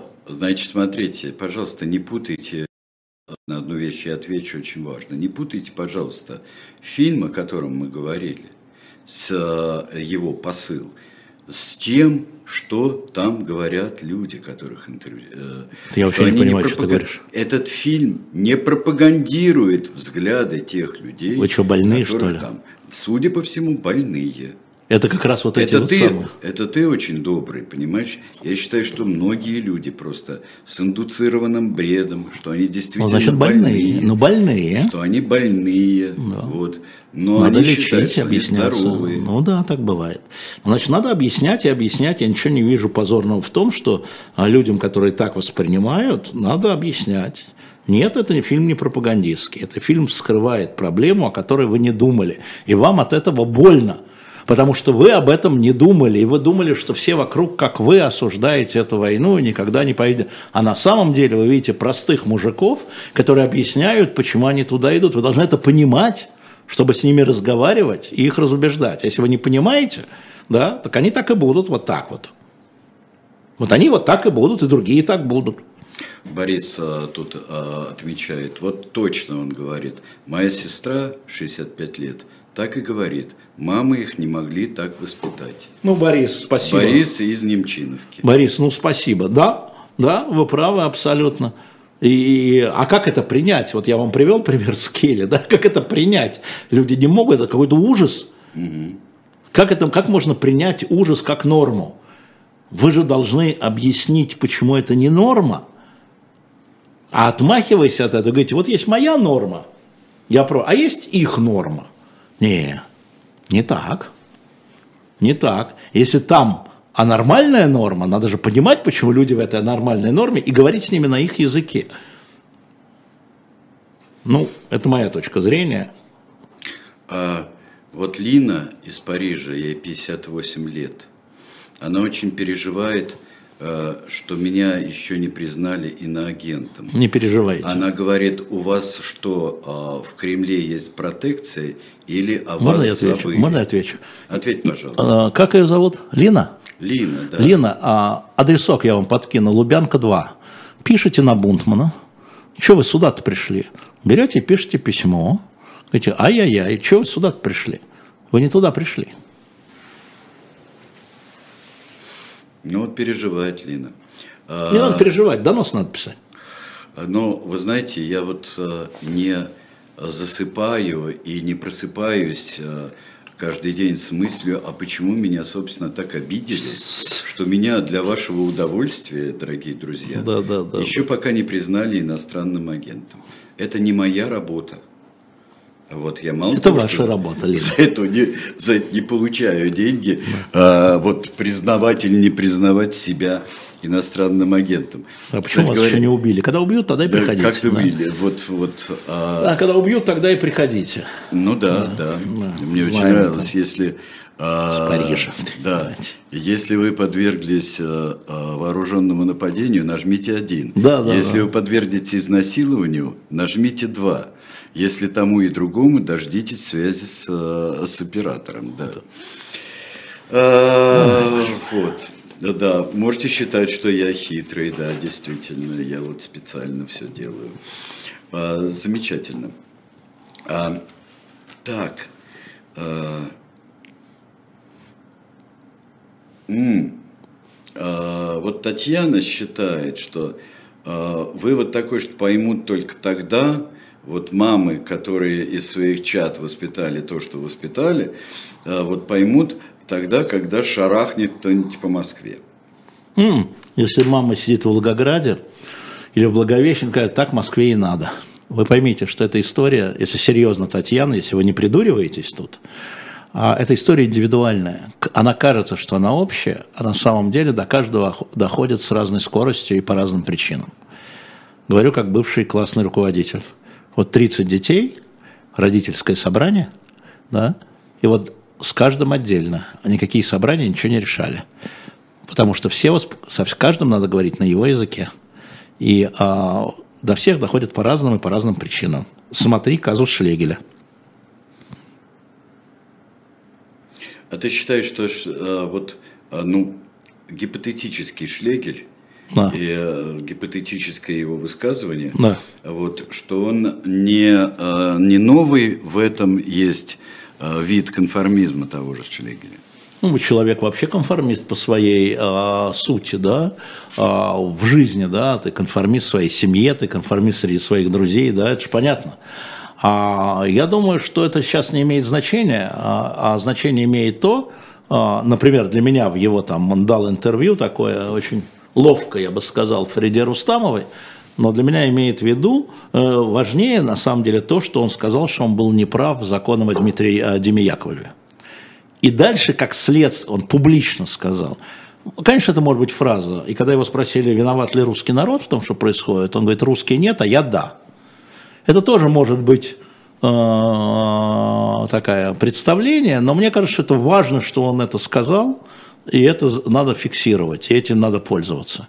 Поэтому э, сейчас мне кажется, что важнее вот эта вот позиция, неважно какая, лицемерная, она не лицемерная, это возвращаясь э, к тому, что меня спросил про Коха – да? Неважно, какая а, причина этой позиции, лицемерная, не лицемерная, важно, что она люди... публичная и высказана. Она публичная, а, высказана и с достаточной степенью мотивировки, я бы сказал так, непросто. Да? И это важно. А это важно, потому что если такие разные люди с такой разной этической составляющей да, говорят о том, что вот мы в дерьме, или они в дерьме, неважно, да, это очень важно. И пусть говорят. Вот Эвелина пишет очень интересно, а, вот о том, об убеждениях некоторых. На работе коллега утверждает, что в России политзаключенные сидят не в тюрьмах, а в отдельных местах на особо мягких условиях. Доводов слушать не хочет. Ну, разберите какое-нибудь условие, подарите ему письма Яшина – Ладно, там Навальный, это бет нуар, там черная метка, черная дыра, для него может быть, скорее всего. Вот Илья Яшин, московский парень, да, вот он пишет о том, как он сидит, как его переводят. Вот Андрей Пивоваров, который исчез из пересылки. Он исчез. Его родственники не могут найти. Пусть этот ваш коллега представит себе, что его там члены семьи случайно забрали там за фейки, за что. И он исчез.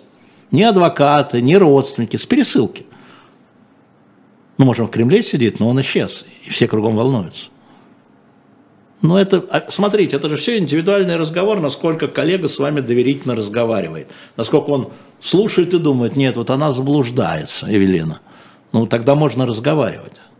Кто из нас заблуждается, давай разберем кейс. Если у вас на это есть силы, если у вас на это есть время, если этот коллега вам, извините, дорог в общении – но в него надо вкладываться, в это надо инвестироваться. А если вам тьфу, так и пусть, значит, идет полем, лесом. Там. Чем у вас там ходит, Эвелина? Пустыня. А, а, здесь, так, про Мюнхен мы говорили, про фильм «Фоминой». Вам чудесная Юля из Минска. Вот еще раз она появилась, спасибо вам. Еще раз дает все нужные э, гиперссылки, которые у нас только есть.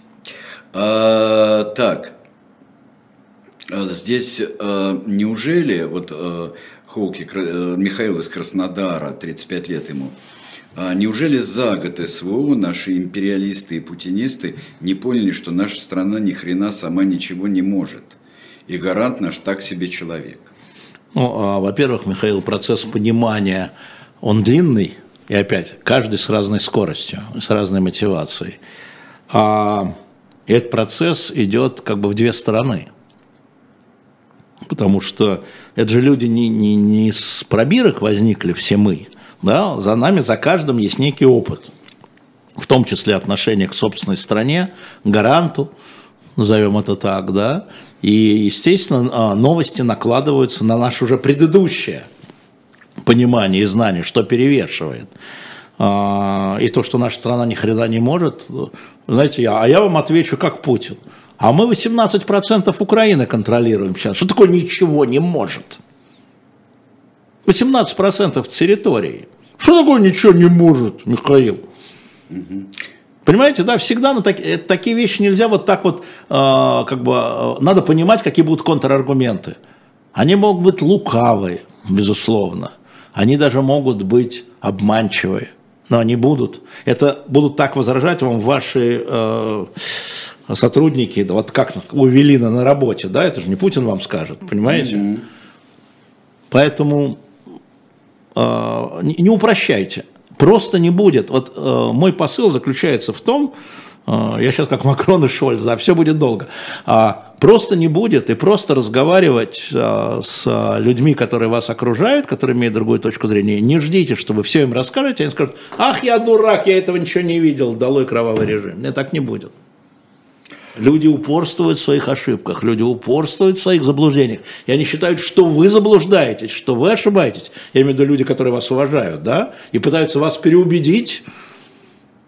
И эта угроза тоже есть. Еще раз напомню, очень важная вещь. Вся пропаганда настроена на эмоциях, а не на рациональности. Вы можете приводить какие угодно доводы, а вам скажут, мы защищаем Россию. Вот мы защищаем нашу страну, это у нас Третья Отечественная война. И это в душе вызывает подъем. Да? Мы защищаем свою страну. Вот забудьте сейчас про границы и скажете, вот на нашу страну напали. Инопланетяне, неважно.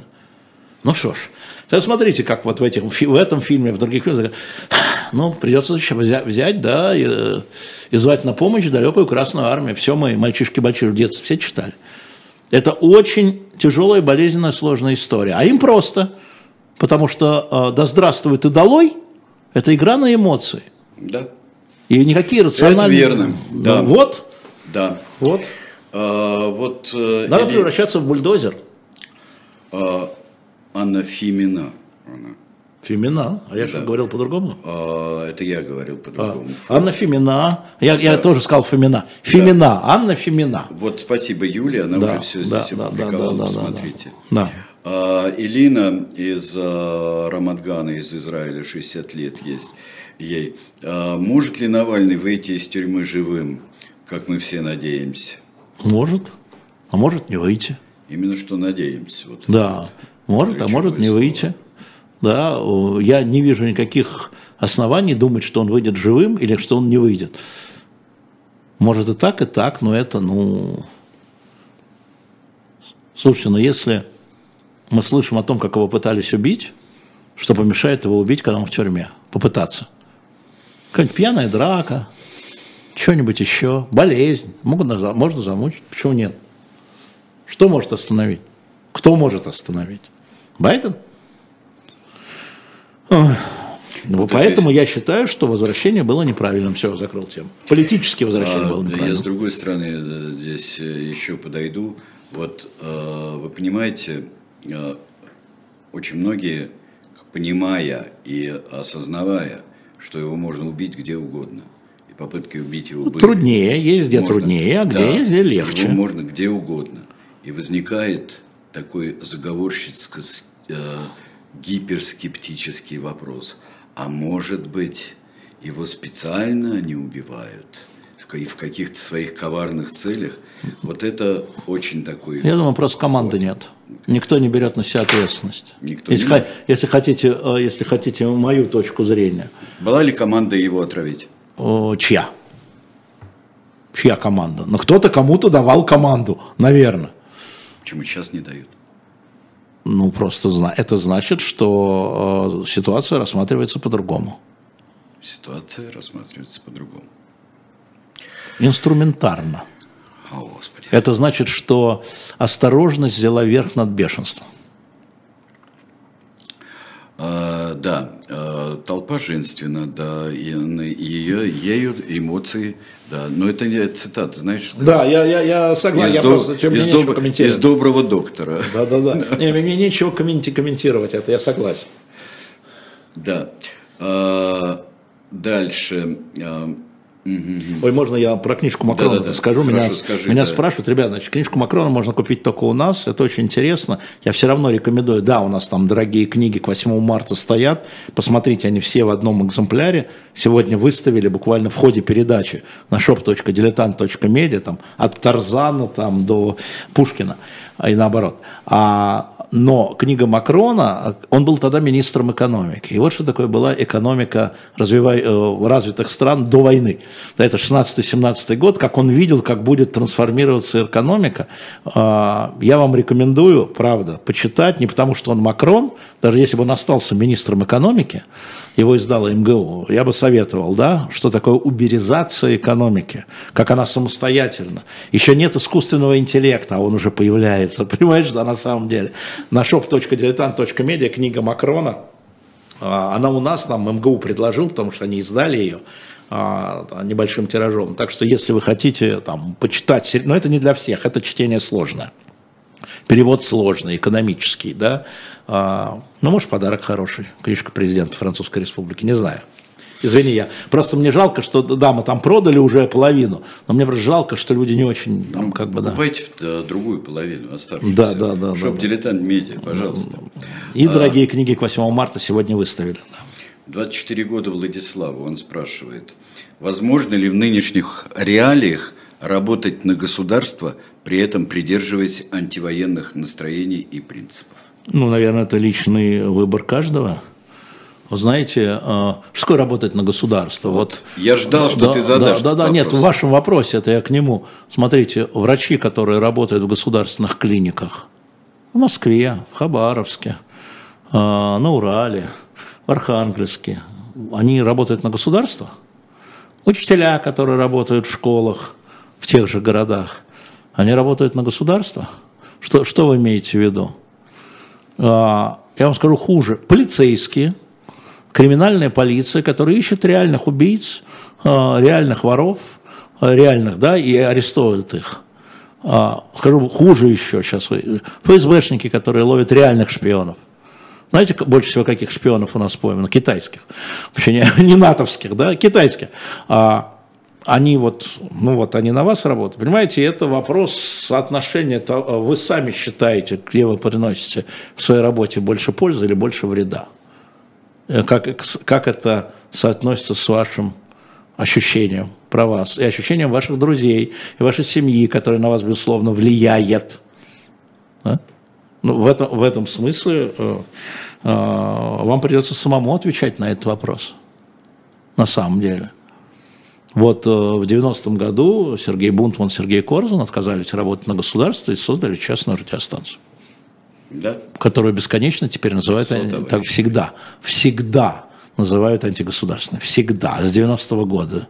Еще и рядом не стояла, а уже называли. Да, я помню. Да, Михаил Сергеевич мне рассказывал, Горбачев. Что это такое? Вообще? Да что это такое под стенами Кремля? Да. Что они тебе позволяют? На Совете Безопасности. Да. Сам мне рассказывал за банкой пива. Да, что вам там было, он уже знал все, что вам там было, знаешь, полтора месяца, младенец там, вау, вау, что такое? А, вот а здесь... виноват Варфломеев был.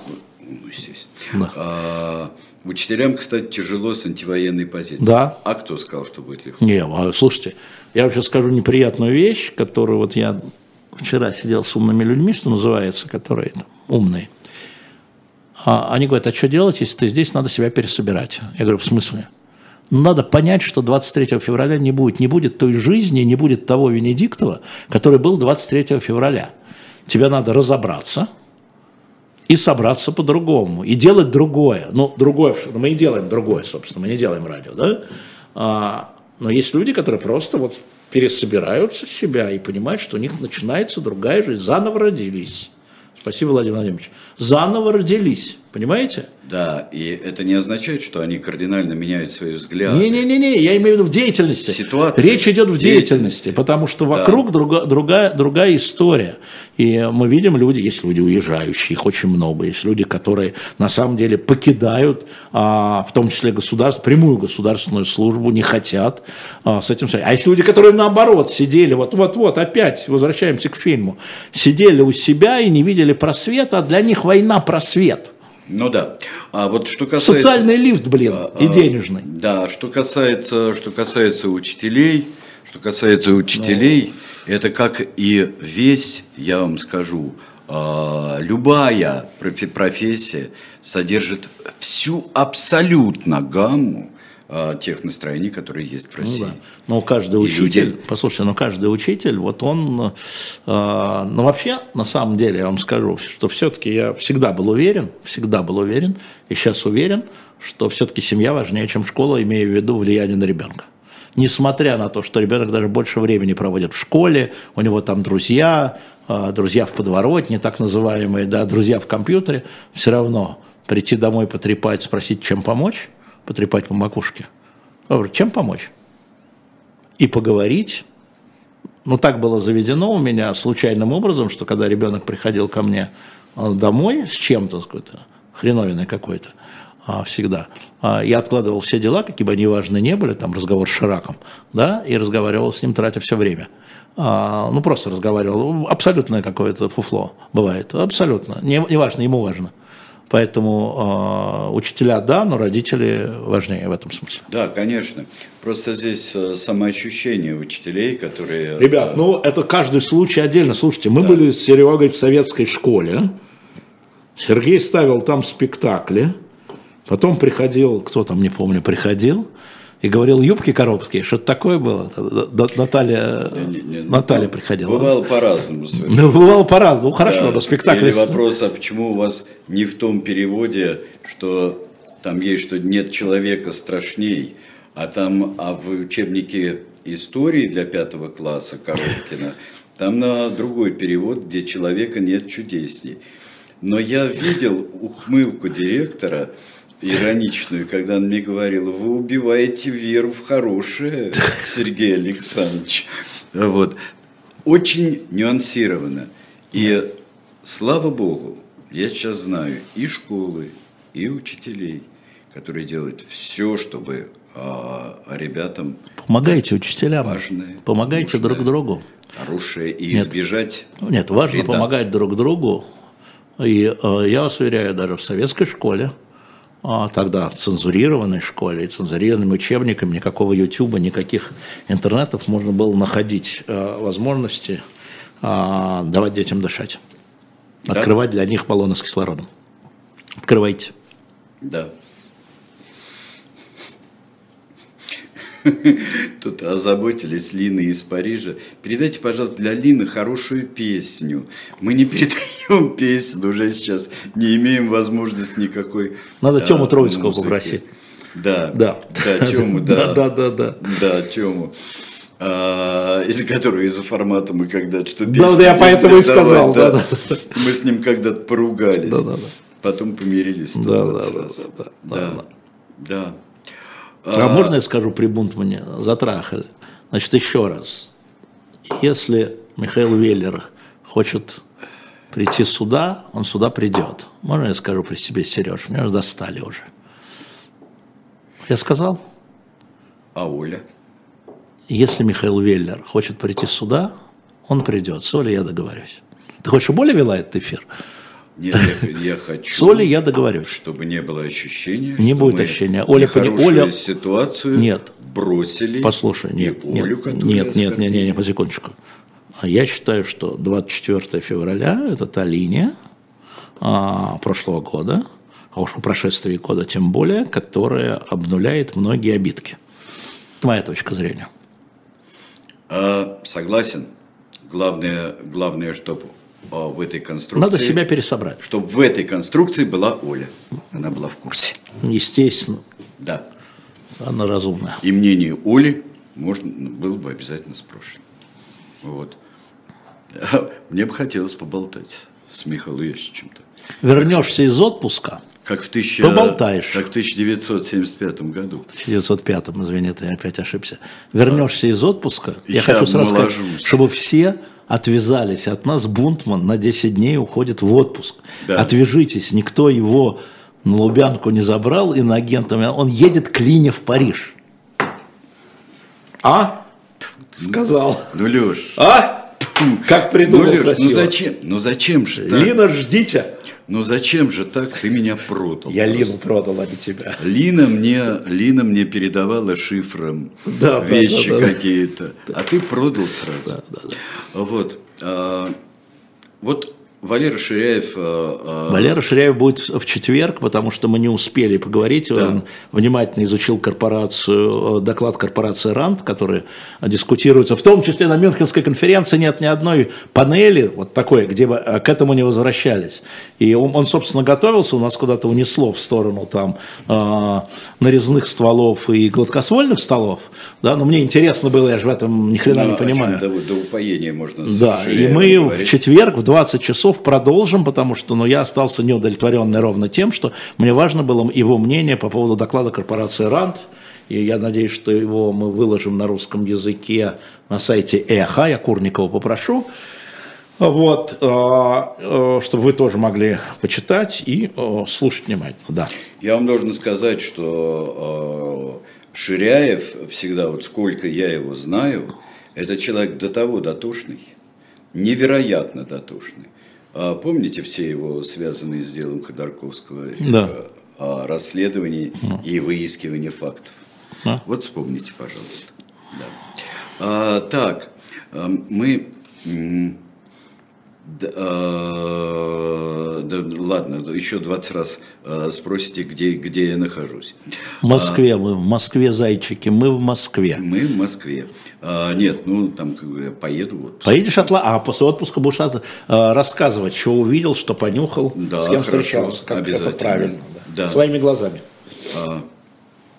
А, Павел, 34 года, из Нижнего Новгорода, Павел тоже считает, постоянный зритель, что нынешний военный кризис стал следствием порочной мировой практики решения геополитических задач с помощью военной силы, а также путем экономического, торгового и энергетического давления. Павел, вы, конечно, правы, что эта часть существует, но это существовало всегда. И для того, чтобы получить такую войну в Европе, нужны были еще а, дополнительные истории а, и а, людская воля, людская ответственность. А, С вами, вот вы сказали общую фразу, а, она правильная, но она недостаточная для такого конфликта. И она была всегда.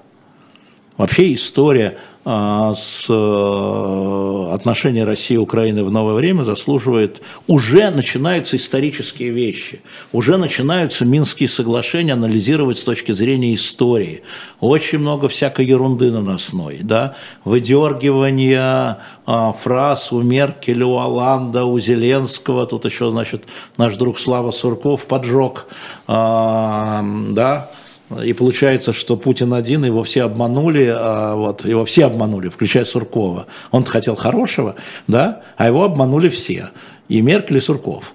Понимаешь? И поэтому, еще раз повторю, для наших зрителей, а, я запросил интервью у президента Оланда, и мы находимся в контакте с э, его командой. Если удастся, по Минским соглашениям, как это вот его взглядом, да, а потом у немцев попрошу. Вот. А там, глядишь, и кто-нибудь из наших разговорится. Вот. А, Ну, уже Путин разговорится. А, Я думаю, послезавтра, или когда он там разговорится. Вот. 21-го, после-послезавтра. После-после, во вторник. Ну, неважно, какая разница, на днях.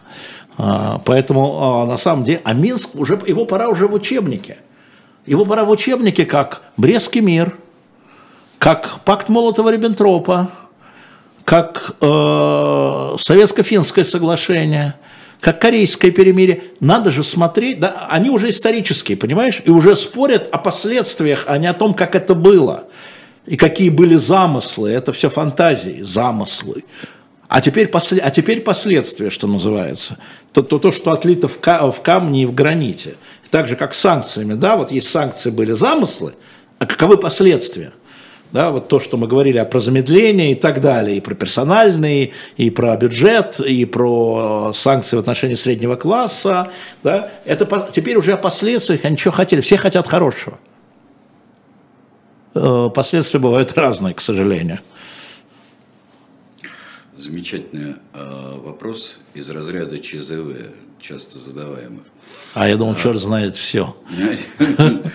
Да, Виктория, вы находитесь в Москве Да. и такое себе позволяете Какое? говорить, четыре вопросительных знака. Разве у нас не кончилась демократия и свобода слова, а вы проверяли? Я не очень понимаю, мы говорили всегда то, что считали нужным, я говорю на эхе, и Сергей, и я. И я вам сейчас скажу страшную вещь, которая вам не понравится. Как зовут девушку? Забыл.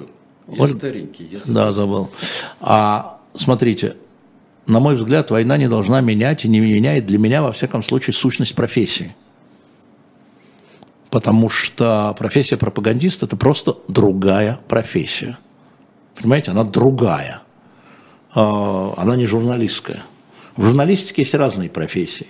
Есть интервьюер, есть аналитик, комментатор, репортер, ведущий новостей, разные. Да? А пропагандист он пропагандист. И вот а, то, что случилось, и то, что в этом принимает участие моя страна, не должна менять суть профессии, как не должна менять суть профессии хирурга или Пересборка строителя. это не это, это А? другое. Пересборка это другое. Пересборка это другое. Суть профессии заключается в том, мы всегда говорили так, как мы считали. И за это нам то прилетало, то не прилетало. Вы же не знаете, сколько отбивались, как отбивали, да. А, некоторые вещи были на поверхности, вы видели, там было ли еще медиа, которое публично четыре раза в глаза критиковал Путин? Нет. Было эхо Москвы, которое критиковал Путин, еще раз повторю, публично. Не так, чтобы там где-то на встрече. Нет. Но потому что мы упертые, мы упрямые, мы считаем, что это правильно. То, что я говорю, я считаю правильно. Можете верить, можете не верить. Поэтому я не сверяю, там есть свобода слова, нет свободы слова, здесь больше свободы слова, здесь меньше свободы слова. Нет. Профессия такая. Говорить вам то, что думаешь. Э, Делиться с вами тем знанием, которое есть. Такая профессия. Ну или меняй профессию и занимайся там. А как на это реагирует государство, это его. дело. Да, что мы за них работать, что ли, будем? Вот нет. Они за это зарплаты получают. Хорошие. Вот, спасибо большое, Сереж, спасибо. Еще раз напомню Спасибо. про shop.diletant.media. Поскольку новые книги выставлены, вы знаете, я их попридержал, я их там собрал, они дорогие, это подарки. Но вот Макрон, обратите на это внимание, который там вот, вот стоит. А, Еще осталось э, по 3-4 диска а, соответственно, а, Макаревича у нас, там мало осталось. И вообще полистайте, еще немного моего района осталось. Вы смотрите, где такой-то мой район? Купили! Купили! Как Геращенко говорил про пенсию? Ой, Ой, вот Да, куп- у нас смотри, надо купили. Поэтому заходим, shop.diletantmedia, идем, не нравится, не покупаем. И напомню, меня просили напомнить, что вы можете теперь посылать нам донаты, есть QR-код из э, иностранных банков, левый верхний угол и внизу в описании. Да, хорошо. Сейчас будет на «Дилетанте» книжное казино, а потом «Одна» Ольги Журавлевой на «Живом гвозде». Всего доброго, до свидания, встретимся.